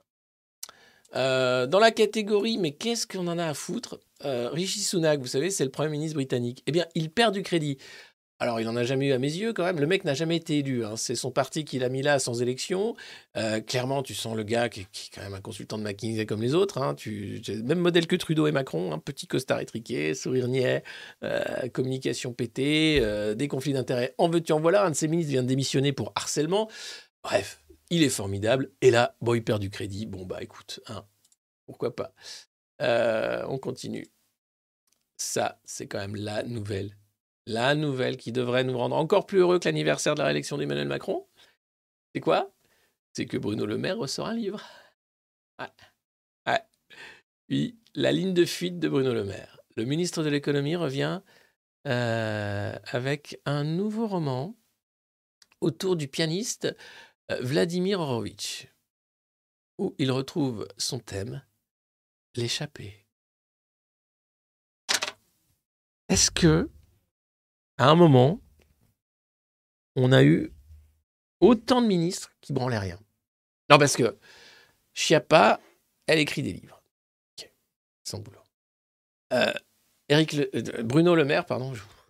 Eric, c'est un ami. Bruno Le Maire, il écrit des livres. Eric aussi écrit des livres, d'ailleurs, sur son, parcours dans la Startup Nation, qui est à lire, qui est assez intéressant pour voir comment l'industrie française sait s'aborder elle-même. Euh, Christophe Béchu, il met du gel dans ses cheveux. Là, je vous parle des ministres qu'on connaît. Gabriel Attal, il joue à la calculatrice avec Bruno Le Maire, et puis bon, il, se balade. Euh, Après, je sais pas. Ah si, Gérald Darmanin, bah, il sort des dictons. Comme disait ma grand-mère, hein, vous savez, euh, un arabe, c'est bien mieux en Arabie que, que ici, que- qu'elle disait, ma grand-mère, qui était pas raciste. hein, vous êtes trop molle, Madame Le Pen, hein, con- connasse. Pardon Non, je vous ai pas insulté, mais tais-toi, toi, sus.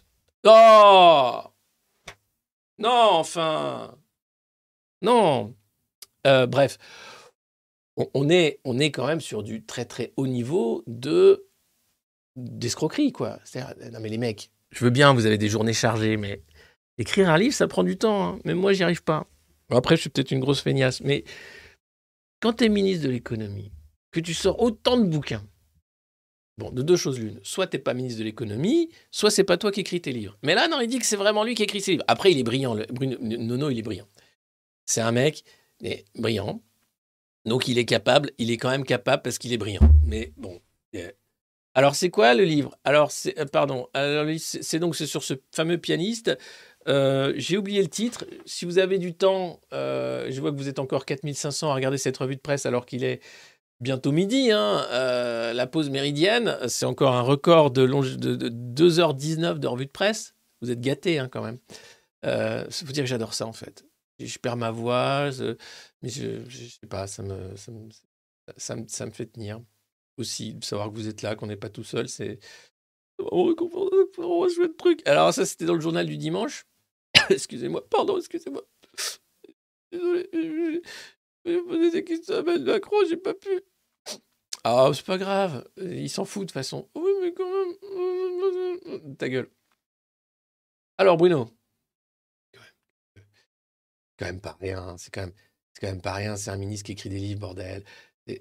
C'est- un talent, ça fait partie de ses talents, hein, euh, et généralement, euh, on n'utilise pas assez les talents. Alors, voilà, donc ce livre s'appelle, excusez-moi, je fais un petit aparté, euh, Fugue américaine, au PUF.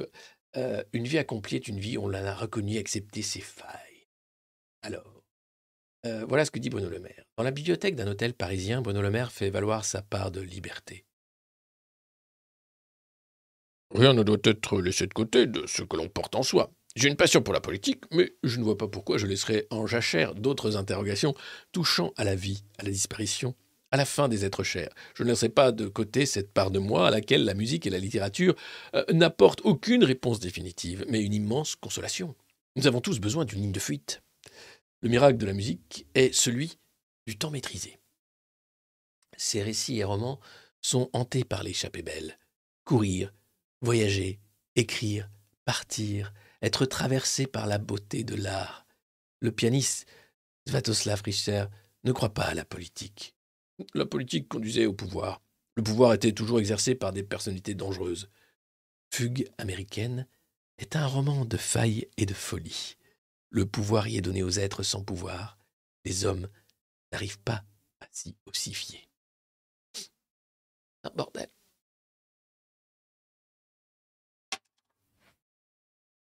Oh putain. C'est beau, putain. C'est un roman de Bruno Le Maire. Putain. Qu'est-ce qu'il dit d'autre Attends, mais c'est un mec en or, quoi. Alors, bon, c'est donc l'histoire de Vladimir Horowitz. hein. Euh, la destruction de l'intériorité mène toujours au pire. C'est pour ça qu'il écrit beaucoup, Bruno, parce qu'il ne voudrait pas ne pas, ne pas, ne pas, ne pas écrire. Euh, Bruno Le Maire s'intéresse à travers ses personnages aux labyrinthes intérieurs. À la vie réussie de Vladimir Horowitz répond la vie ratée de Franz Wertheimer. Au départ, une interrogation. Vladimir Horowitz tient, tombe, se relève, alors que Franz tient, tombe, ne se relève pas. Horowitz mêle une immense fragilité à une dureté totale. Après ses dépressions, il reprend le chemin de la scène. Franz Wertheimer souffre des mêmes maux que Vladimir, mais il n'arrive pas à se redresser, il n'a pas la solidité intérieure, la confiance en soi, qui fait que l'on tient.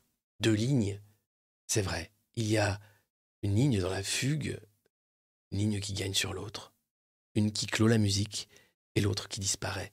Mais la fugue signifie également la fuite, et tous les personnages du roman sont en fuite. Un peu comme les macronistes une fois qu'on fera un comité de salut public. Mais bon, pour le moment, ils sont pas en fuite, hein, ils sont bien installés, ils écrivent des livres, ils nous expliquent comment penser, ils travaillent vraiment beaucoup et c'est génial. Alors, vous avez été nombreux, et là je suis très content, euh, à avoir donné des noms de partis politiques. C'était vendredi, je me disais, tiens, on va créer un parti politique, parce que vu le délire que c'est, et vu qu'ils sont 500 chez Terre de Progrès, ou Territoire en Mouvement, ou Territoire de, territoire de, de spécialité régionale, pourquoi ne pas créer un parti politique? Et vous avez donné des noms super. Et il y en a un qui m'a quand même beaucoup plu.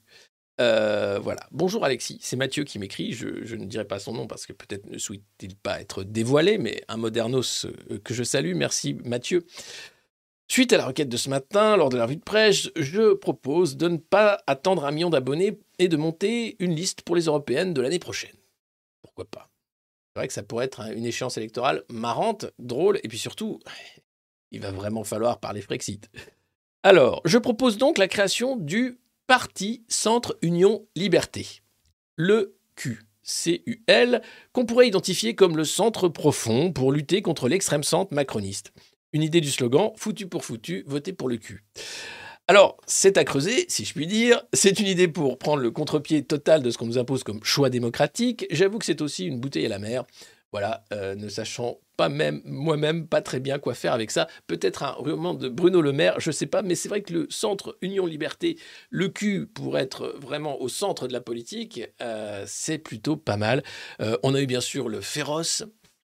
Acronyme de tout ça, et on a eu plein, plein, plein d'autres noms assez géniaux, mais le cul méritait quand même une petite mention, le centre Union Liberté. Il manque territoire. Il manque territoire, c'est tout. Alors le culte, parce qu'on pourrait ajouter et territoire. Euh, et puis, euh, merci aussi à ce modernos talentueux qui euh, manie la 3D comme personne. je cherche son nom, excusez-moi. Logo Casserole, c'est John. qui m'envoie un logo casserole du monde moderne. Vous connaissez le, revue, logo pardon, de la revue de presse du monde moderne, c'est cet œil non pas qui vous regarde comme Big Brother, mais qui regarde attristé ce qui se passe en fait autour de nous. Et là, voilà, pourquoi ne pas transformer ce logo en casserole Je trouve ça génial. Merci beaucoup. Et donc voilà, ça c'est le logo. Et là voilà la casserole posée sur euh, une plaque de thermodynamique. Merci beaucoup John pour cette formidable idée. Euh, de logo casserole. Donc n'hésitez pas ce soir, bien sûr, casserolade à 20h. Devant les mairies, c'est important parce que c'est euh, euh, une façon de dire à Gérard Larcher qu'on aime aussi la gastronomie française, autant que lui, voire plus. Et donc on tape sur des casseroles pour pouvoir les remplir de mets délicieux comme le civet de lapin, le lapin à la moutarde, euh, le poulet Gaston Gérard, ou bien encore le poulet basquez, que sais-je encore, tous ces plats qui ont fait la renommée de la gastronomie française et que Gérard Larcher a su honorer au cours de sa longue et incroyable carrière de responsable politique. Et voilà, lui, il dit que la droite doit retrouver de la cohérence alors, je vous cache pas que c'est compliqué. Euh, et donc, avec ce sourire, regardez comme il est heureux. Oh là là. On, le sent. Il, est heureux. Il est président du Sénat, il est heureux. Et moi, je suis heureux qu'il soit heureux, Gérard, parce que c'est quand même génial. Il faut retrouver de la proximité avec les Français. Hein? Oui? Comment? Bon, C'est toute la question, en fait. C'est assez étonnant. Euh, mais en tout cas, euh, voilà, GG, ça fait plaisir à voir. Et la casserolade alors? Le blé. Ah, ah non, pardon, c'est euh, avant la casserolade.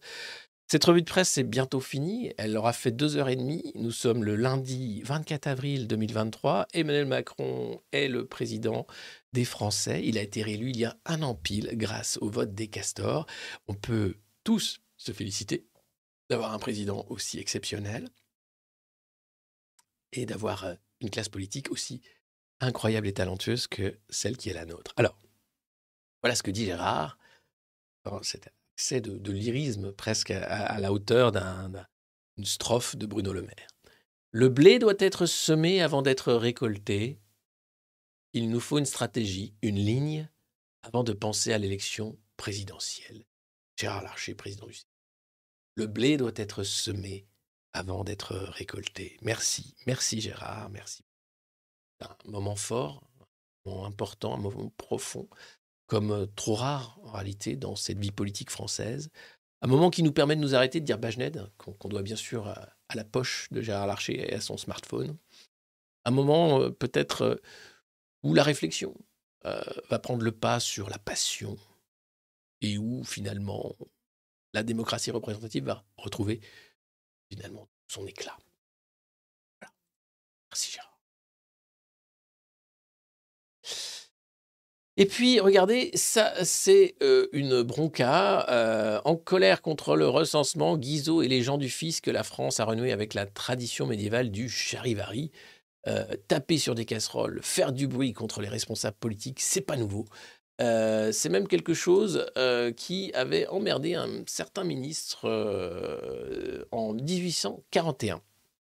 Une révolte des casseroles, une révolte fiscale en réalité, euh, élus et agents de l'État sont harcelés au sang des marmites et poêlons, le cible numéro un, l'homme fort du gouvernement, François Guizot.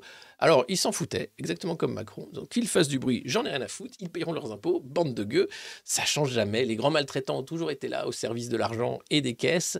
Euh, il a d'ailleurs été réélu, il a une carrière politique formidable malgré les casseroles. C'est vous dire que la casserolade, c'est bien, mais ça ne suffit pas.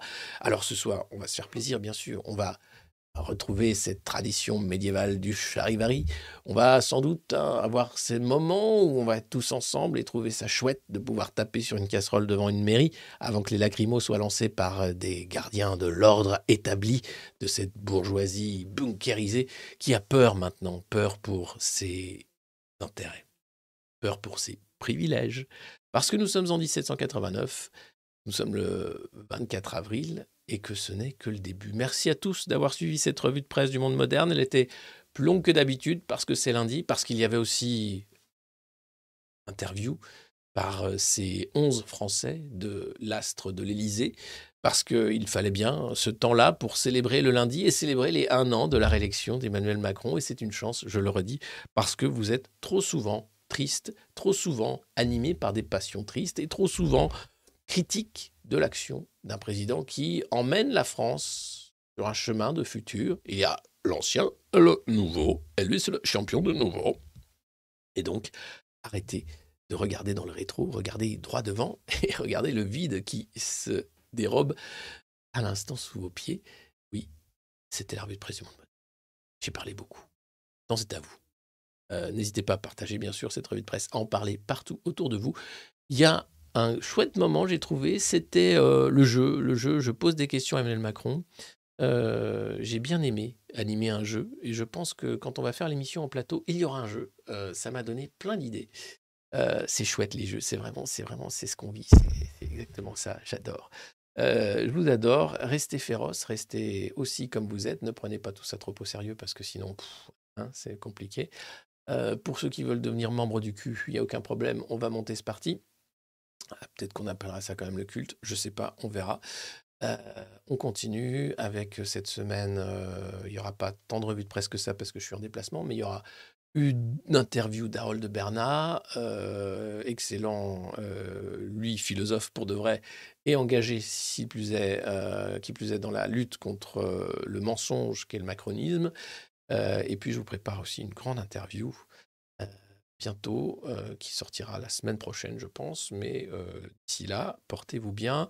Euh, deux heures et demie, il y aura quoi segmenter, de passer un peu de temps cette semaine. au pire, je vous ferai des petits morceaux choisis. on essaiera de se retrouver, vous inquiétez pas, mais il n'y aura pas demain à 9h. Non, non, non, désolé. C'est pour ça que j'en ai fait une aussi grande aussi il y aura des prises de parole. Vous me retrouverez sur les réseaux sociaux, Twitter, Telegram et ailleurs. Ne vous inquiétez pas, ne pleurez pas, non, ne pleurez pas, non, ne pleurez pas. Tu as toujours, toujours une casserole. Ne pleurez pas, non, ne pleurez pas. Tu peux taper dessus pour Macron. Non au cul. Bah non, bien sûr, c'est pas sérieux. On va trouver un nom sérieux. Mais un bel effort. Hein. Allez, et on aime l'effort ici. Ciao et bonne semaine. Et vous inquiétez pas, je suis là. Je suis toujours là, comme dirait E.T. Vous savez, l'ami d'Eliot, l'extraterrestre qui retourne sur sa planète après, quand il en a vraiment marre de cette planète de con la nôtre. Hmm. C'est ça. Euh, voilà. Allez, tchuss. C'est l'heure de manger quasiment.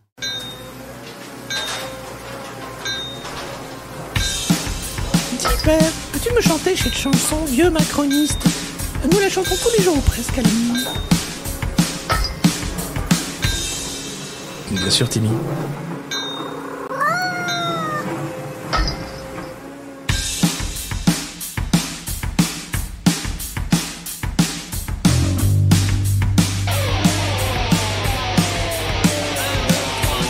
Macroniste Vieux macroniste Mao 68 maintenant, total fasciste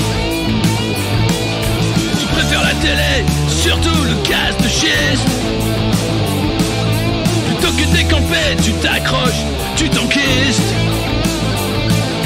Vieux macroniste, vieux macroniste.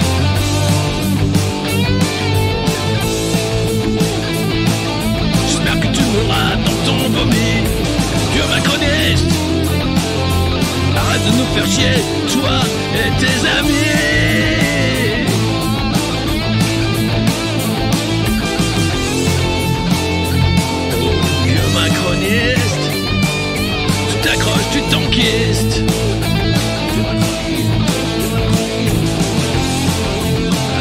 Depuis 15 ans. Les autres, tu t'en fiches.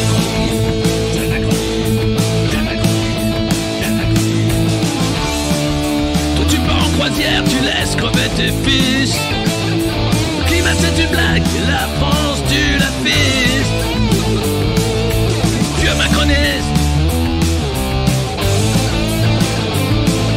J'espère que tu mourras dans ton vomi. Arrête de nous faire chier, toi et tes amis. Oh, tu te crois VIP, mais t'inquiète, t'es sur la liste. Manu va pas te rater, tu vas voir comme ça glisse. 75 ans de conneries, mais demain c'est fini. Profite encore de la vie tant que tu sens pas la piste. Vieux macroniste.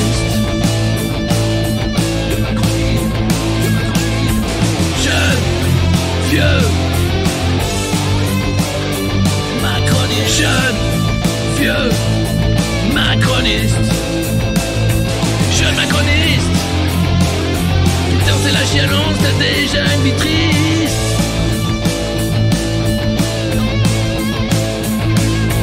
Jeune macroniste, j'ai baissé McKinsey, t'as un costume d'artiste.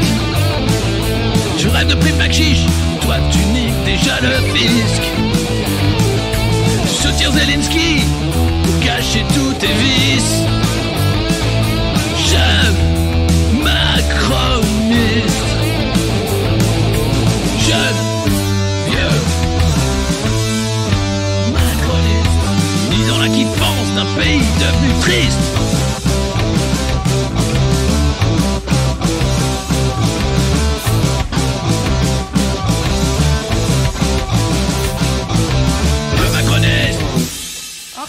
La chanson comme on aime ici. Ah.